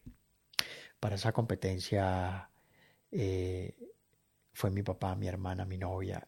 Y, ok, cuando yo me monto en el, podio y, coño, me dan el trofeo, la vaina, este, coño, yo verlos a ellos allá abajo, decía, coño, no, no, ese, ese es el premio, pana. Que ellos estén ahí. Esa, esa, esa, la, la, gente que te rodea, la gente que te quiere, este, coño, como dices tú, esas buenas vibras a nivel de todo son lo que, lo que en verdad marca la diferencia. ¿Qué coño madre primer lugar? Ni qué coño madre lo que me estaba ganando yo ahí. Esa mierda no joda, Sí. huevón. Está bien, eso queda ahí. Quédate primero. Gran vaina, huevón. ¿Qué te queda a ti? Como te digo, tienes que nutrirte tú mismo. Como dice el, el libro que tú te leíste, la chama. En ahí no saben qué hacer. Tienes que nutrirte, ¿me entiendes? Ah, bueno, de pinga. Al César lo que es del César, dame lo mío, pero sigo en lo mío. Eso, mañana yo me paro igualito a entrenar. Tal cual. ¿Qué es de primero, qué es de último? Yo mañana sigo pa- a Sí, entrenar bueno. y es lo único que te queda a ti, es lo que te va a quedar. ¿Me explico? Sí, es lo que nadie te puede quitar. Exactamente. Nadie te va a poder quitar eso. Y se, no- se nos está acabando el tiempo. Vamos a pasar eh, dentro de poco al after party, que son unos minuticos extra de Perfecto. solo audio para las plataformas de audio, donde la cosa usualmente se pone juicy. Hablamos de, tú sabes, lo que la gente también quiere saber. y tal, pues mucho deporte, mucha vaina, pero no nos ha hablado de los culos, ya vamos para allá. Pero eh, quería comentar una cosita antes de que se me olvide, y es que me imagino que ya sabes también que Kobe Bryant eh, acaba de fallecer. Lamentable noticia. Eh, una gran pérdida, no solo para el básquetbol, sino para el mundo, Al mundo. entero. O sea, y te das cuenta la cantidad de vidas que impactó, nada más viendo mensajes que le dejan personas del top de todo tipo de industrias, no solo básquetbol, no solo inclusive atletas, No, no. emprendedores, artistas, Una con- actores. conmoción mundial. Sí, sí, o sea, es que él- fue como si, si, si hubiese como una catástrofe. Y estamos hablando de un ser humano. Es que fue una catástrofe. ¿sabes? De, de- bueno, no un ser humano, pues fallecieron otras personas. De, eh, dentro, eh, en el helicóptero también, incluyendo una de sus hijas. Sino fue Kobe Bryant, ¿sabes? Lo que se llevó y ahora lo que vive es su legado. Y es como un mensaje para recordarle a la gente de, de que la vida es frágil, man. De que la vida es frágil, de que la manera en que lo veo yo también, de, ¿sabes? Mi takeaway, porque no he dejado de pensar en eso desde que vi la noticia, en especial porque ese ha sido uno de como... Nunca he tenido un mentor físico Claro. y lamentablemente ya siento que con mi familia como tal no son personas a las que puedo recurrir Claro. para mentor, en especial por lo que estoy haciendo, que es algo Claro. completamente nuevo, donde estoy prácticamente paving the way, ¿sabes? Creando tu propio creando camino. mi camino, ¿sabes? No he, no he tenido como un mentor y he acogido de mentores Sí, a personas que admiro, como son, entre ellas Kobe Bryant. claro. O sea, yo me he visto, ni te puedo contar cuántas entrevistas, charlas, interviews de, que le han hecho y la manera en la que piensa es, es, es- es lo que he tratado de que- es que adoptar, eso, la eso- Mamba eso- mentality, ¿sabes? Eso, eso que pasó, este, aparte de ser una tragedia, como, como lo ha sido una tragedia lo de los incendios de Australia que han matado billones de animales, casas, y, o sea, obviamente a lo largo de la, humanidad han pasado tragedias inmesurables, o sea, no se pueden medir. Este, esto ha impactado porque, bueno, obviamente Kobe Bryant eh, fue un ejemplo a seguir. Este, ojalá, ojalá que parte de la sociedad tome conciencia de dejar a un lado este, tantos valores que sin sentido que se están viendo ahorita en la sociedad que en verdad no te dejan a nada. Y coño, se dediquen cada quien a, a su vaina, pana, a, a, como te dices tú, a nutrir ese día a día, a dar ese máximo diario, ¿ok? Este, porque muchos creen que van a estar aquí eh, para siempre y que la vida es algo que lo dan por sentado. Y ahí está el gran Kobe con una vida por delante, 41 años, una familia verga, hermosa, tipo exitosísimo, siempre siguió su pasión, volviendo a lo que hablamos, este, como, como dirían por ahí, hizo todo by the book, porque tampoco se habla de todos los fracasos que tuvo Kobe Bryant y a Kobe Bryant le pasó algo que yo en lo particular a mí en una competencia me pasó, a Kobe Bryant este, tuvo un desgarre muscular, el tendón. tuvo un desgarre muscular donde prácticamente a nivel de dolor él no puede, o sea, prácticamente de vaina, puede poner el pie en el piso. Él jugó completamente un cuarto y hizo que el equipo ganara con ese dolor, un dolor inmesurable. ¿Ok? Este, él siempre fue fiel a esa, a esa pasión. Este, y de la nada se fue. ¿Me explico? Eh, y es por eso que te digo, tienes que, ojalá que la gente tome esto como un ejemplo para que sacar lo bueno, obviamente duele mucho, es una tragedia, como puede ser una tragedia de un familiar tuyo que te pueda pegar, familiar mío, ¿ok? Este, pero que no se quede nada más en el dolor de que se fue. Que se, No, que se- que se puede que se puede sacar de ahí, porque está bien, está bien mandar mensajes, está bien, coño. Increíble que Kobe, verga, se haya ido, pero ya viene el fin de semana, ¿para dónde vamos a beber? Está bien, yo no digo que no salgan a beber o vayan para la playa o jodan, te pinga, porque esa es la sazón, como te digo, ese es el tabasco, la vida sigue, ¿me entiendes? The game goes on, pero, coño, pana, toma un pelo de conciencia, no te des mala, sal a beber, pero disfruta más que el fin de semana pasado. Lleva el juego a otro nivel, sigue jodiendo, pero jode más, jode más sano, ¿me entiendes? Con tus panas, coño, pero vamos a echarle bola a los panas, no jodas, echar vaina con los panas y a, y a ser mejores panas. ¿Me explico? Coño, con la familia, acercarnos más. Coño, las relaciones, cultivarlas más, coño, no. Como te digo, a veces estamos y de repente, mira, ¡pam! Es, es rápido, la vida pasa muy rápido y es impredecible. Tenemos una fecha de vencimiento que no conocemos.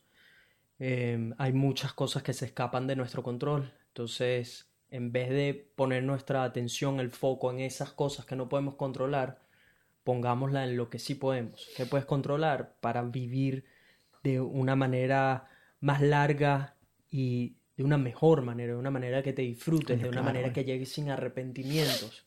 Porque ese creo que debería ser una de las metas principales de, de, de todo el mundo, por lo menos yo, esa es una de mis metas principales. Yo no quiero llegar a los 80, lo que sea, y estarme preguntando qué hubiese pasado si hubiese dado mi 120%. No, te lo pongo, te, voy un poco, más al extremo porque yo soy un, yo soy un carajo que obviamente siempre, prácticamente soy un, yo, yo siempre soy blanco y negro, siempre soy blanco y negro, soy un extremista. Tú me dices 80 años, yo te digo, en el momento que tú estés en el féretro, ya, listelín, listerín, dead, estás ahí con tu alma y dices, ¿a ti no te gustaría que cuando ya tú estés muerto, Nelson, tú y digas, verga, yo no di el 120? Tal cual, ¿no? Tal cual. ¿Qué sería? Porque, porque tú te acuestas ahorita y dices, coño, yo fui para el CrossFit o fui a trabajar o hice lo que sea y no di el máximo. Pero tú sabes que siempre hay un mañana, entre paréntesis. Por eso que te digo, ese camino todos los días hay que tratar a ese 120. Para que cuando llegue ese momento que nadie sabe que uno está metido ahí en esa caja, uno diga, tranquilito, papá, todo bien, porque yo ayer o hoy mismo estaba dando el 120. Ahí pues está tranquilo la película. ¿Ok? Tal cual, ¿no? Tal cual. Ojo, esa es mi percepción. Obviamente cada quien este, tiene su, tiene su este, estilo de vida y, mentalidad. es, es una decisión que tiene que tomar cada persona, pues yo hasta cierto punto me frustraba mucho con personas a mi alrededor o lo que sea que venían por consejo, todo esto, y para mí era tan sencillo como, marico, tienes, tienes que dar más, no estás dando lo suficiente y se ponen estas excusas y todo esto, y te das cuenta que no puedes, que es una decisión que tiene que tomar cada persona, me explico, de quiero o no vivir al máximo, quiero eh, seguir mis pasiones, quiero, ¿sabes? Arriesgarlo todo. Pero acuérdate que, consigo, acu- acuérdate. Nelson, que Entonces, cuando te, cuando a ti te vienen con eso, a mí, me- a mí me ha pasado mucho. Yo, yo nunca he tenido este, la madera para entrenar. Eh, personas eh, de mi entorno, amigos, eh, amigas, me han dicho, coño, tú me puedes entrenar. Yo, coño, yo mm. no, yo, yo estoy muy, re- yo soy muy real y yo digo, coño, yo no tengo madera para entrenar, ¿me Mm, entiendes? mm. Este, pero esas personas que vienen y te dicen, eh, coño, ¿por qué te paras a las 3 de la mañana? ¿Por qué esto? ¿Por qué esto? Eh, por ejemplo, en lo particular, pongo un ejemplo para no este, ser sensible con la gente que vea esto, este, cuando me vienen a mí. Y yo veo a esas personas y yo, sin, sin agredir a la otra persona, yo Mm. internamente digo, ¿quién es este huevón? Pero ¿quién es este huevón? Por ejemplo, si me está diciendo algo de deporte, ¿quién es este huevón si sale conmigo a entrenar o está conmigo en una competencia? Es nadie, brother. Es nadie, huevón. ¿Me explico?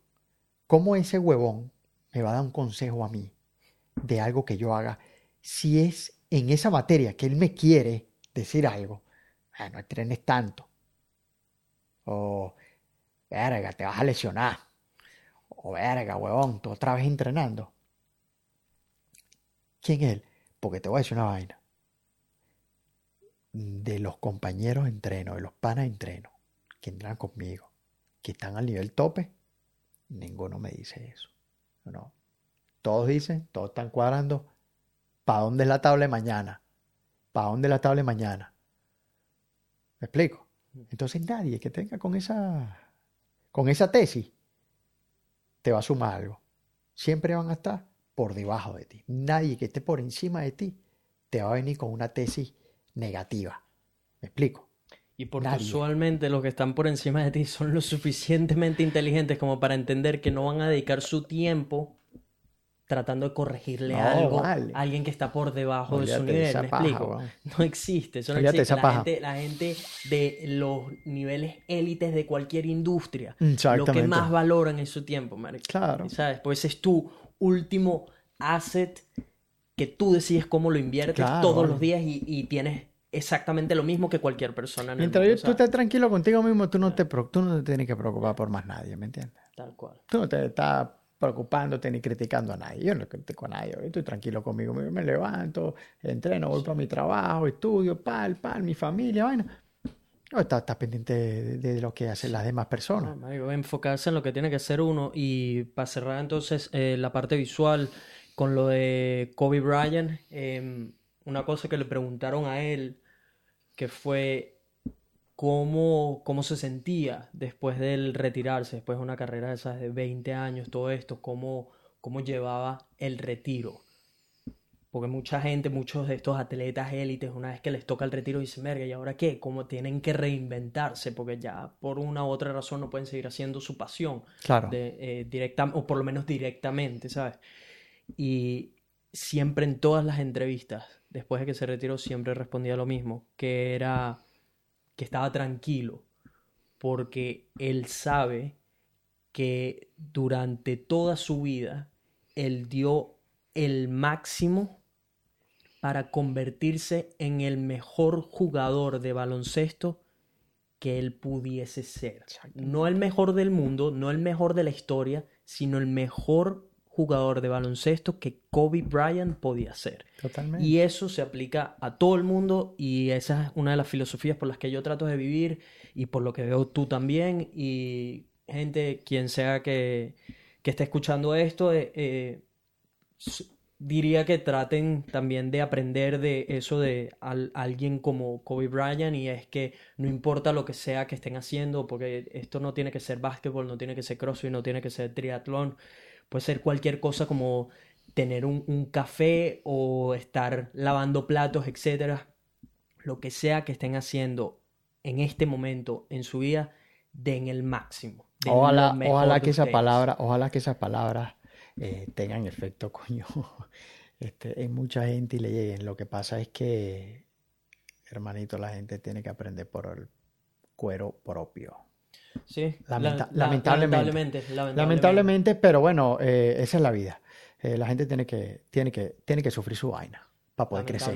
Tiene Y- que sufrir su vaina. Y esa es una de las mejores eh, skills, habilidades que puedes aprender e introducir a tu vida.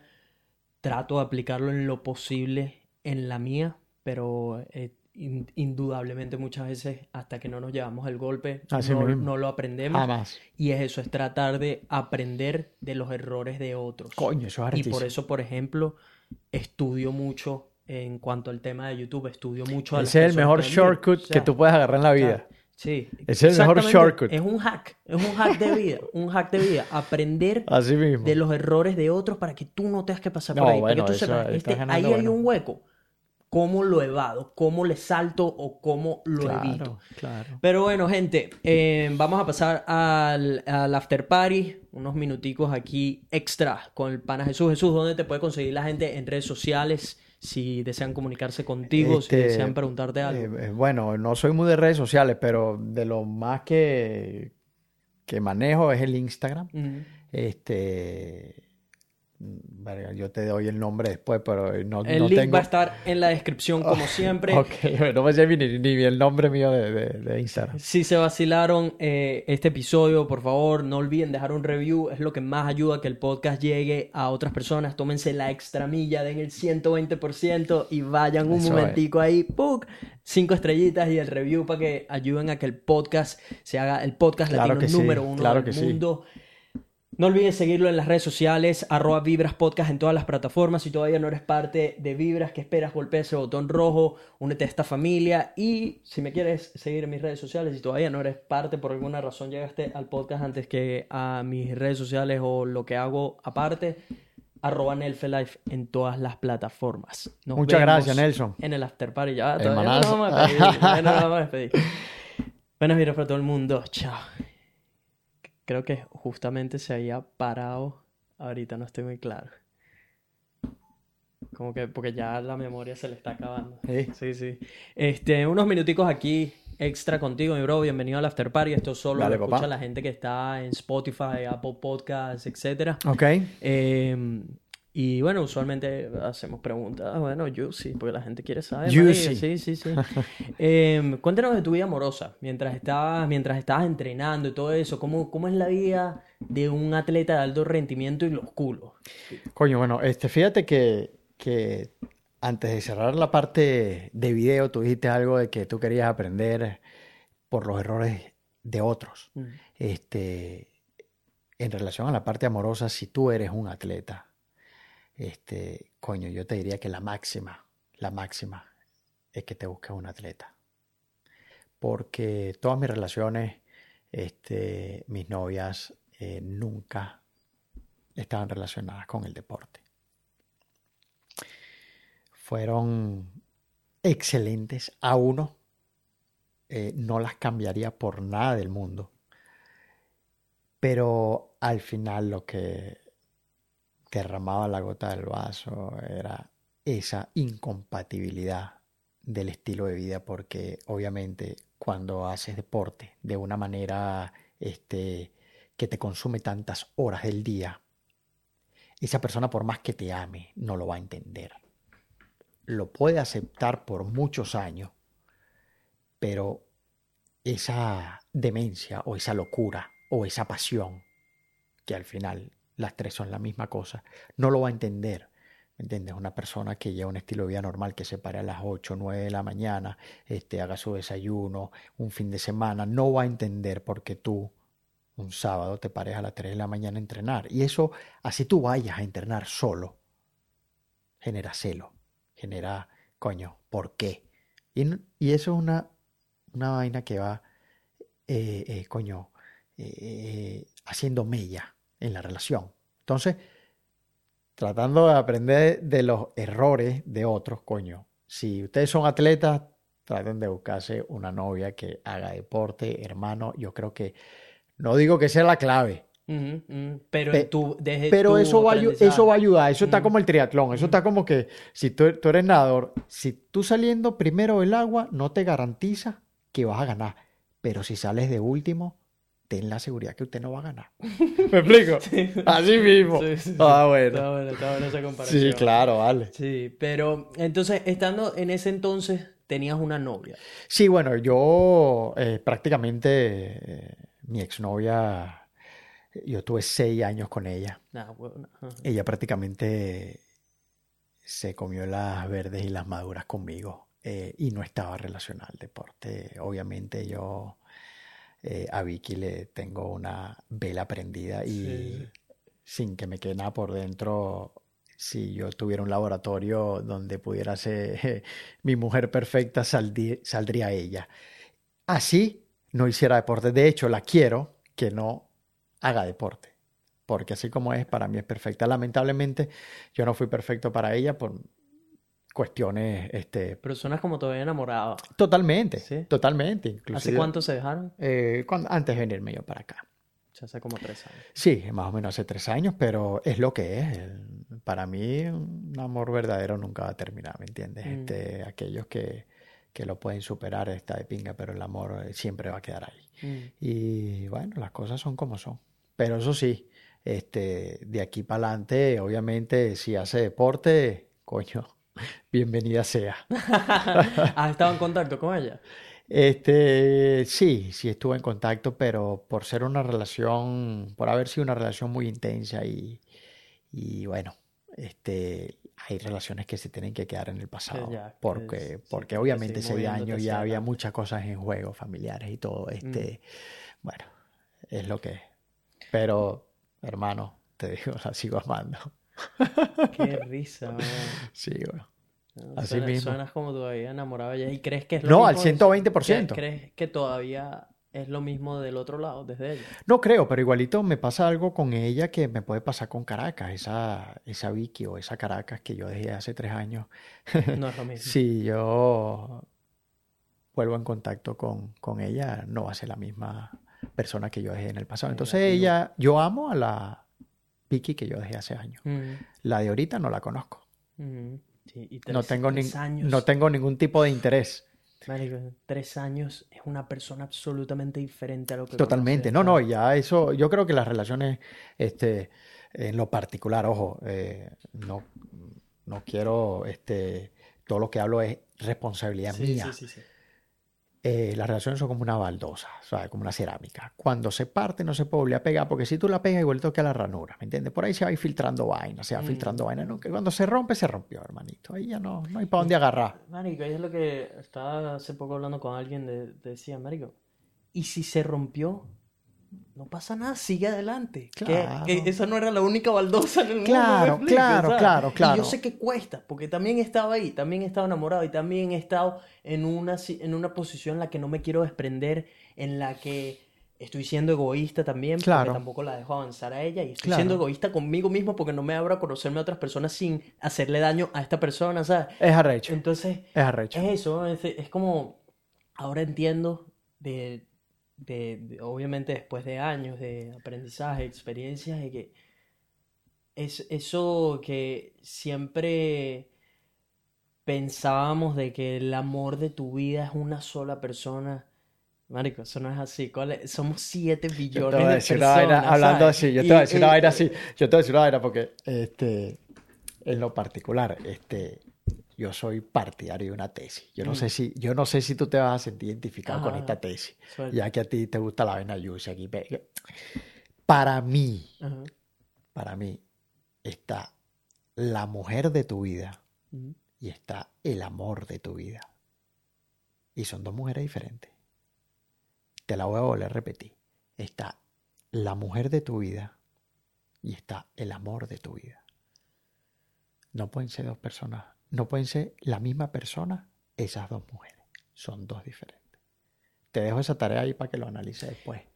la manera en que yo lo veo es, después de lo que, o sea, yo he visto, Sí. aprendido de otras personas y de mi propia experiencia, es que, marico, y una vez, de hecho, se lo escuché, no recuerdo a quién, a una persona famosa diciendo como, ¿cuáles son las probabilidades de que ese amor de tu vida.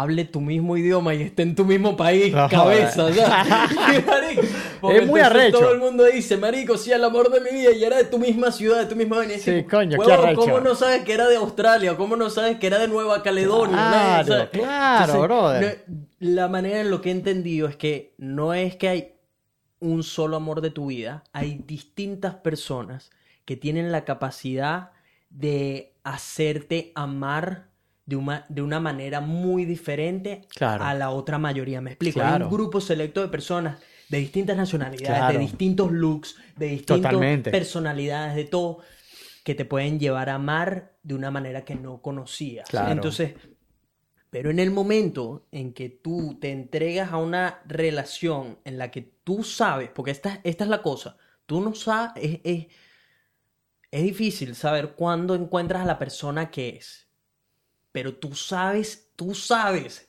cuándo no es, ¿sabes? El- Es arrecho. Tú es arrecho. sabes cuándo no es. Hay veces que puede tomar y, y- y la otra es casi lo mismo, marico. Me Tú atrevería a tú decir que es tú casi lo sabes mismo, que sí, ¿sabes? tú sabes que uno sí siente una conexión. Tú sabes que uno sí siente una conexión. Y. Coño, pana. Esa conexión es. Tú, tú no puedes pasarla por alto. Tú Ujú, sabes que ujú, hay algo ahí ujú, más. Tú sabes que hay una esencia, Mm. una vaina. Y bueno, sí. Obviamente. Allá afuera estará. Sí, sí, y está. Y como te digo, vienen distintas presentaciones, pero el único momento en el que te estás cerrando a conocer a esa persona es cuando estás invirtiendo ti- eh, invirtiéndote a ti en una relación en la que tú sabes que esa no es la relación. Ah, no, Porque, claro. tengo tantos panas, y tú seguramente también, que están en una relación en la que ellos saben, ellos saben que esa no es la persona con la que Bueno, yo tengo una máxima. están haciendo Yo, de las yo tengo una están- máxima sea, perso- yo tengo una máxima personal de toda la vida, de toda la vida. Que yo no gasto bala en Samuro, papi. Discúlpame la expresión, discúlpame la expresión, pero, pero, pero, ¿Tienen- coño. ¿Tienen samuros en otros países? no sé, güey. Eh, hermanito, este, yo, así mismo, yo no, eh, coño, es perder el tiempo. Sí, Como te digo, sí. yo con mi rutina, mi hábito, Mm. tú lo puedes entender porque tú también tienes tu rutina y tu hábito, Estamos sin tener, sin tener a nadie al lado. Yo estoy 120. Ahora, si yo tengo a alguien al lado que me va a sumar, no joda, pues, como dicen por ahí, even better. Mm. ¿Me explico? Bienvenida sea. Sí. Por favor, vente. Mm. ¿Me explico? Mm. pero solo por tener un bacalao al lado, que lo que me haga es, Consumir coño, tiempo, coño, consumir energía, eh, lo que va a hacer es un, la- es un lastre, Mm, que en la situación que yo estoy ahorita, que por ejemplo, una migración, mm, ayudando a la familia, mm. tratándome de reunir con la familia, echando para adelante, coño, como yo me puedo dar el lujo, coño, de tener un trasto al lado mío, ¿me explico? No puedo, viejo. No se puede. No puedo, no puedo. Yo creo que que, ahori- ahorita- de hecho, de hecho, que ni que así yo esté y hubiese estado en Caracas, no debería permitirte tener un trasto al lado tuyo tampoco, ¿me entiendes? Y, eh, ahora, o sea que ahorita estás soltero. Soltero. Y, y es eso, es, es peludo, porque ¿cuánto tiempo tienes soltero? Este, como seis meses, seis, siete meses. Es peludo. Yo nunca he tenido novia. Este, tuve un- una novia hace muchos años en el colegio, pero, o sea, estaba peladito y Sí. no, no- no es algo que, que cuente como una novia. Entonces estoy muy acostumbrado a estar solo, a tener Sí. mis libertades y ahorita más que nunca que entiendo cuál es mi propósito de vida y, y sé lo que quiero exactamente y sé lo que tengo que hacer para conseguirlo, pero Va a es ser- yo va- se, hacerlo, se te ¿me va a poner un poquito más a trinca la bola. como es duro, man, porque en especial lo que hago es muy solitario, porque estoy aquí, la gente ve solo los videos brutales, la gente ve las fotos Sí, increíbles, todo pero esto, no pero nadie es ve el behind the el, scenes. el 95% del tiempo que estoy detrás de una computadora encerrado en estas cuatro paredes produciendo todo esto. o Pero sea, es que eso está bien, porque y- y fíjate, está bien, mira, está bien. fíjate, fíjate, el mismo estándar que tú pones en tu entreno, el mismo estándar que tú pones a las 4 de la mañana cuando te levantas para, para atender tu cama, para tener tu rutina, para montar tus podcasts, para llevar tus redes sociales. El- la misma disciplina que tiene, eso te hace una métrica. Me, acuer- me acuerdo que me lo acabas de decir hace 20, 30 minutos. Te hace tu métrica.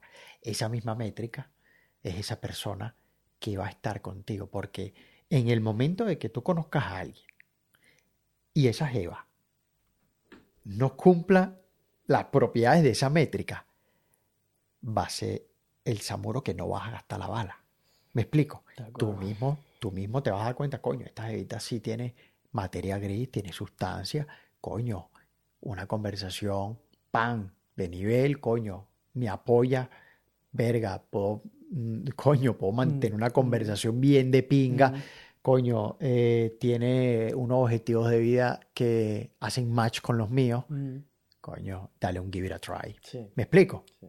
Pero esas métricas tuyas, que tú dices, coño, que yo ando solitario, que ando mi vaina, coño, yo sé estar solo, yo, verga, eso no está nada mal, eso está No, excelente. no, no, nada que ver. Eso está bien. ¿Por qué? Porque la que sea que esté contigo va a ser la que es. Exactamente. Porque ya, porque ya tú te conoces a ti mismo. Exactamente, es lo que, es lo que le digo a la gente, tipo, creo que hay mucha gente que necesita tiempos de esto, de soledad, Coño, claro. de, de estar solitario, donde te conozcas bien, donde Claro. sepas bien a dónde vas, qué es lo que quieres, qué es lo que esperas, qué es lo que buscas en una pareja, qué es lo que buscas en tu trabajo, cuál Eh, es tu pasión, qué, ah, bueno, qué quieres dejar en el mundo cuando hay no esté tantas preguntas que, Mario, que no puedes responder cuando tienes mucho ruido al lado y, en especial cuando tienes una persona que no es la que... Exactamente, o sea, exactamente. entonces, Está dándole el clavo. el haber estado tanto tiempo solo, de hecho me di cuenta hace poco con, con, eh, con mi ex esposa, por ejemplo, lo que sea, eh, eh, me entendí que después de haber estado tanto tiempo por mi cuenta y de conocerme tan bien y de saber todo esta, de- eh, tener respuesta a muchas preguntas, no a todas, pero tengo respuesta a muchas Sí. preguntas que hace tres años me hubiese dejado en la nube, me y quererme tanto, porque ahora finalmente estoy completamente enamorado de la persona con quien soy, de la persona que soy, me explico, me acepto con todo lo bueno y con Y, todo e- lo y malo, y en la que te estás convirtiendo. y en la que me estoy Te- ti- continuamente evolucionando. tienes una mejor, tienes una mejor percepción de ti, obviamente. Exactamente. Y, coño, ya tú sabes qué es lo que te gusta y qué es lo que no te gusta. Exactamente. Me explico. Este, esa, eso, para nada, este, independientemente, eh, yo sí he tenido, eh, coño, relaciones largas, Mm, pero en lo particular mi tiempo solitario, pudiera decirlo, ha sido mi deporte. Mm, ¿Por qué? Porque yo los primeros años, como te comenté en el podcast, mm, este, coño, los primeros años de mi deporte fui solitario. Y no solo fue que solitario, mm, sino que tenía gente que yo quería, gente interna, familia, pana, novia, en contra mío, viejo. Porque no vienes para la rumba. Me sacaron el culo, me familia, toda esa vaina, hermanito. Y te voy a decir una vaina, yo no sé, yo no sé cómo... Bueno, yo, yo nunca me he dejado meter presión de nada ni de nadie. Mm, Y seguí en lo que yo quería, no por testarudo, mm. sino porque en verdad me gustaba hacer deporte, pana. No hay una integral logarítmica aquí. No, es tan sencillo como que, brother, a mí me gusta hacer deporte. Me sabe a mierda a quien no le guste. El deporte es para mí, para mí y para mí. Yo Mm. lo voy a hacer, gústele a quien no le guste. Mm, ¿Me explico? mm, Y punto. Ahí está. Gracias a Dios, yo tomé la decisión acertada hasta el sol de hoy y eso no va a cambiar. No, y, y a lo que iba con esos tiempos de soledad es que gracias a todo eso es que finalmente me siento listo para amar. Me doy Claro. cuenta que estoy listo como ya Claro. me acepto yo por completo, como ya sé estar yo solo, Claro. ya sé lo que quiero, sé a dónde voy, Claro. Estoy listo para amar a otra Claro. persona y para entregar el 120% Coño, hermano, eh, coño. Y es brutal, tres- marico, Es es- buen es- timing, claro. Es brutal. es Claro, es brutal. buen timing porque, porque no te vas a poner ni por debajo, ni vas a tener a alguien por debajo. O sea, no te vas a poner ni por debajo ni por encima. Mm, ¿Me explico? Y eso es bueno, porque siempre las relaciones este, hay que estar en un mismo plano. Sí. ¿Me explico? Y eso es bueno. no, y, y lo veo hacia atrás y digo, marico, Ah, no, que bueno. caga, que ah, caga no. todas las relaciones pasadas que Ah, no, nunca bueno, se pero llevaron tuvieron que estar ahí. Sí, Pero es que 100%, tuvieron que estar porque ahí. es gracias a ellas es que consigues este resultado. Pero es que, consigues fí- esto, pero es que fíjate, yo cuando comencé a hablarte lo del deporte, yo te dije, yo creo que he fracasado en mi deporte. Como 99%. Pero ese 1% lo valió. Yo tuviera dos, tres años otra vez y vuelvo a querer que me quedar de segundo y que me hayan quitado esa primera plaza. Lo, no lo cambiaría ni un detalle porque eso fue lo que me forjó. ¿Me explico? Tanto así que si yo te digo a ti, si yo hubiese quedado primero ahí, me hubiesen dado mi primer lugar, ¿tú crees que yo ahorita con mis 35 años lo hubiese recordado? No, ¿verdad? No lo No hubiese hubiese recordado. marcado. No se hubiese marcado. ¿Por qué? Porque me hubiese llenado Hubiese de, de ego. lo que tú esperabas que Hubiese sucediera. llegado de, un- ¿sabes? me hubiese llegado de, de- de orgullo, de ego. Y digo, acuérdate que lo fácil aburre. Mm, Lo fácil aburre. Lo fácil, mira, easy come, easy easy go. goes. Entonces, coño, eso cuando la, la jeva te dice no. Ay, hermano, y es que comienza la vaina buena. Ahí es que comienza la vaina buena o no. No, sí, huevón, vamos a ver qué es lo que. es. ¿Me explico? Entonces, eso es, Nelson. No, está bien. Eh, ya para finalizar, ¿qué, qué consejo le darías a una persona que está buscando razones para hacer deportes, todo esto? ¿Qué, qué, qué consejos darías? Ya has hablado un montón de cómo te has beneficiado el Sí. deporte, todo esto, pero por supuesto entendemos que también hay personas que Marico, no te- necesitan, no sé si necesitan un coñazo, necesitan un mensaje más directo, me explico. Claro, Entonces, ¿qué, fíjate. qué le dirías a esa, a esa persona que todavía no termina de introducir hábitos que lo pueden llevar al siguiente nivel en todos los aspectos de su vida? ok. eh, esa es una pregunta, como diríamos, la pregunta del millón.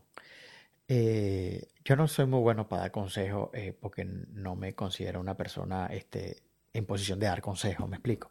Este, pero yo lo que sí le diría a la gente es que todos tenemos este, problemas, todos tenemos dificultades, todos tenemos este, esos obstáculos diarios que a veces nos molestan. Eh, vamos a tocar el deporte, pero puede ser cualquier pasión, o cualquier pasión.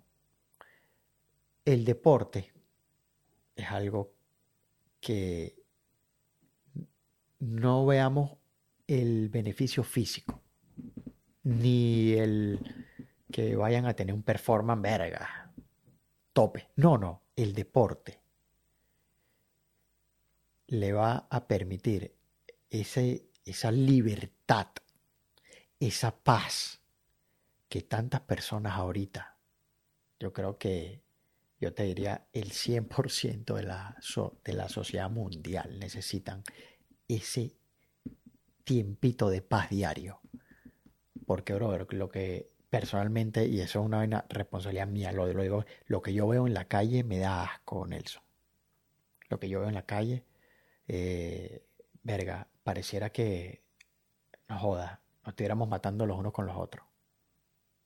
Un egoísmo, una rechera, una violencia, nadie se preocupa por el otro. El deporte te pone en perspectiva. Respondiendo a tu pregunta, el deporte te da paz, brother. Entonces, el deporte te hace conocerte a ti mismo, como tú lo dijiste, y conocerte a ti mismo es la raíz de todo, porque cuando tú estás tranquilo contigo mismo, a ti no te molesta lo que está haciendo el otro. Tú quieres ayudar al otro. Y para mí el deporte es una, una, escúchese bien, una de esas tantas puertas que te llevan a ese destino, a conocerte a ti, a ser mejor persona, a desarrollar esos valores, respeto, tolerancia, paciencia, comprensión, amor, verga, eh, entendimiento, ¿ok? Que a la larga, a la larga de los años, te van a hacer mejor persona y hacer mejor persona, coño, mejor al prójimo, mejor sociedad. Para mí el deporte es una de esas puertas, obviamente. Lo veo desde mi punto de vista porque yo hago deporte, pues. Pero te diría que agarraran un deporte que le llame la atención y no importa la edad que tengan, tenga uno o cien años, le echen bola. Y no hay nada mejor que comenzar desde cero. Mucha gente le da miedo, le da cague empezar de cero. Es la mejor, porque nada de pinga que aprende algo nuevo, comete errores. Si estás comenzando, tienes licencia para cometer errores. ¿Por qué? Porque tú con tu cara bien lavada puedes decir, estoy aprendiendo, estoy aprendiendo. Tengo una semana haciendo deporte, tengo un mes. ¿Qué vaina tan inocente puede ser esa vaina que un ser humano te diga, estoy, corriendo desde hace una semana? Coño, brother, por favor. Eso es un ejemplo, tenga la edad que tenga. Me explico, lo digo yo porque yo hago deporte. Y así, aquí me viene una persona y digo, verga, yo estoy, yo estoy corriendo hace un mes, coño, hermano, ven acá. Coño, hermana, ven acá. Abrazo. Échele bola, eche para adelante. Y eso es. Muy bien. Está muy bueno y creo que es una, un buen consejo para cerrar este episodio. Eh, gente, espero que les haya gustado. En lo personal ha sido uno de mis episodios favoritos. Creo que hay muchas lecciones, muchos takeaways para llevarse. Eh, Sabía que iba a estar muy bueno tenerte aquí de invitado. Agradecido, bro. agradecido este, por esta oportunidad y coño, eh, me siento bastante orgulloso de que, coño, los venezolanos, este, no me cae la menor duda del, cuero venezolano, pana. Este, yo sé que esto lo capaz lo ve mucha gente del mundo, pero como venezolanos nosotros, este, verga, somos a uno y, ver a otro venezolano que está poniendo su granito de arena a nivel mundial, verga viejo, este, me llena bastante, me llena bastante porque veo que, que esa tierra eh, es bendita, brother, es bendita.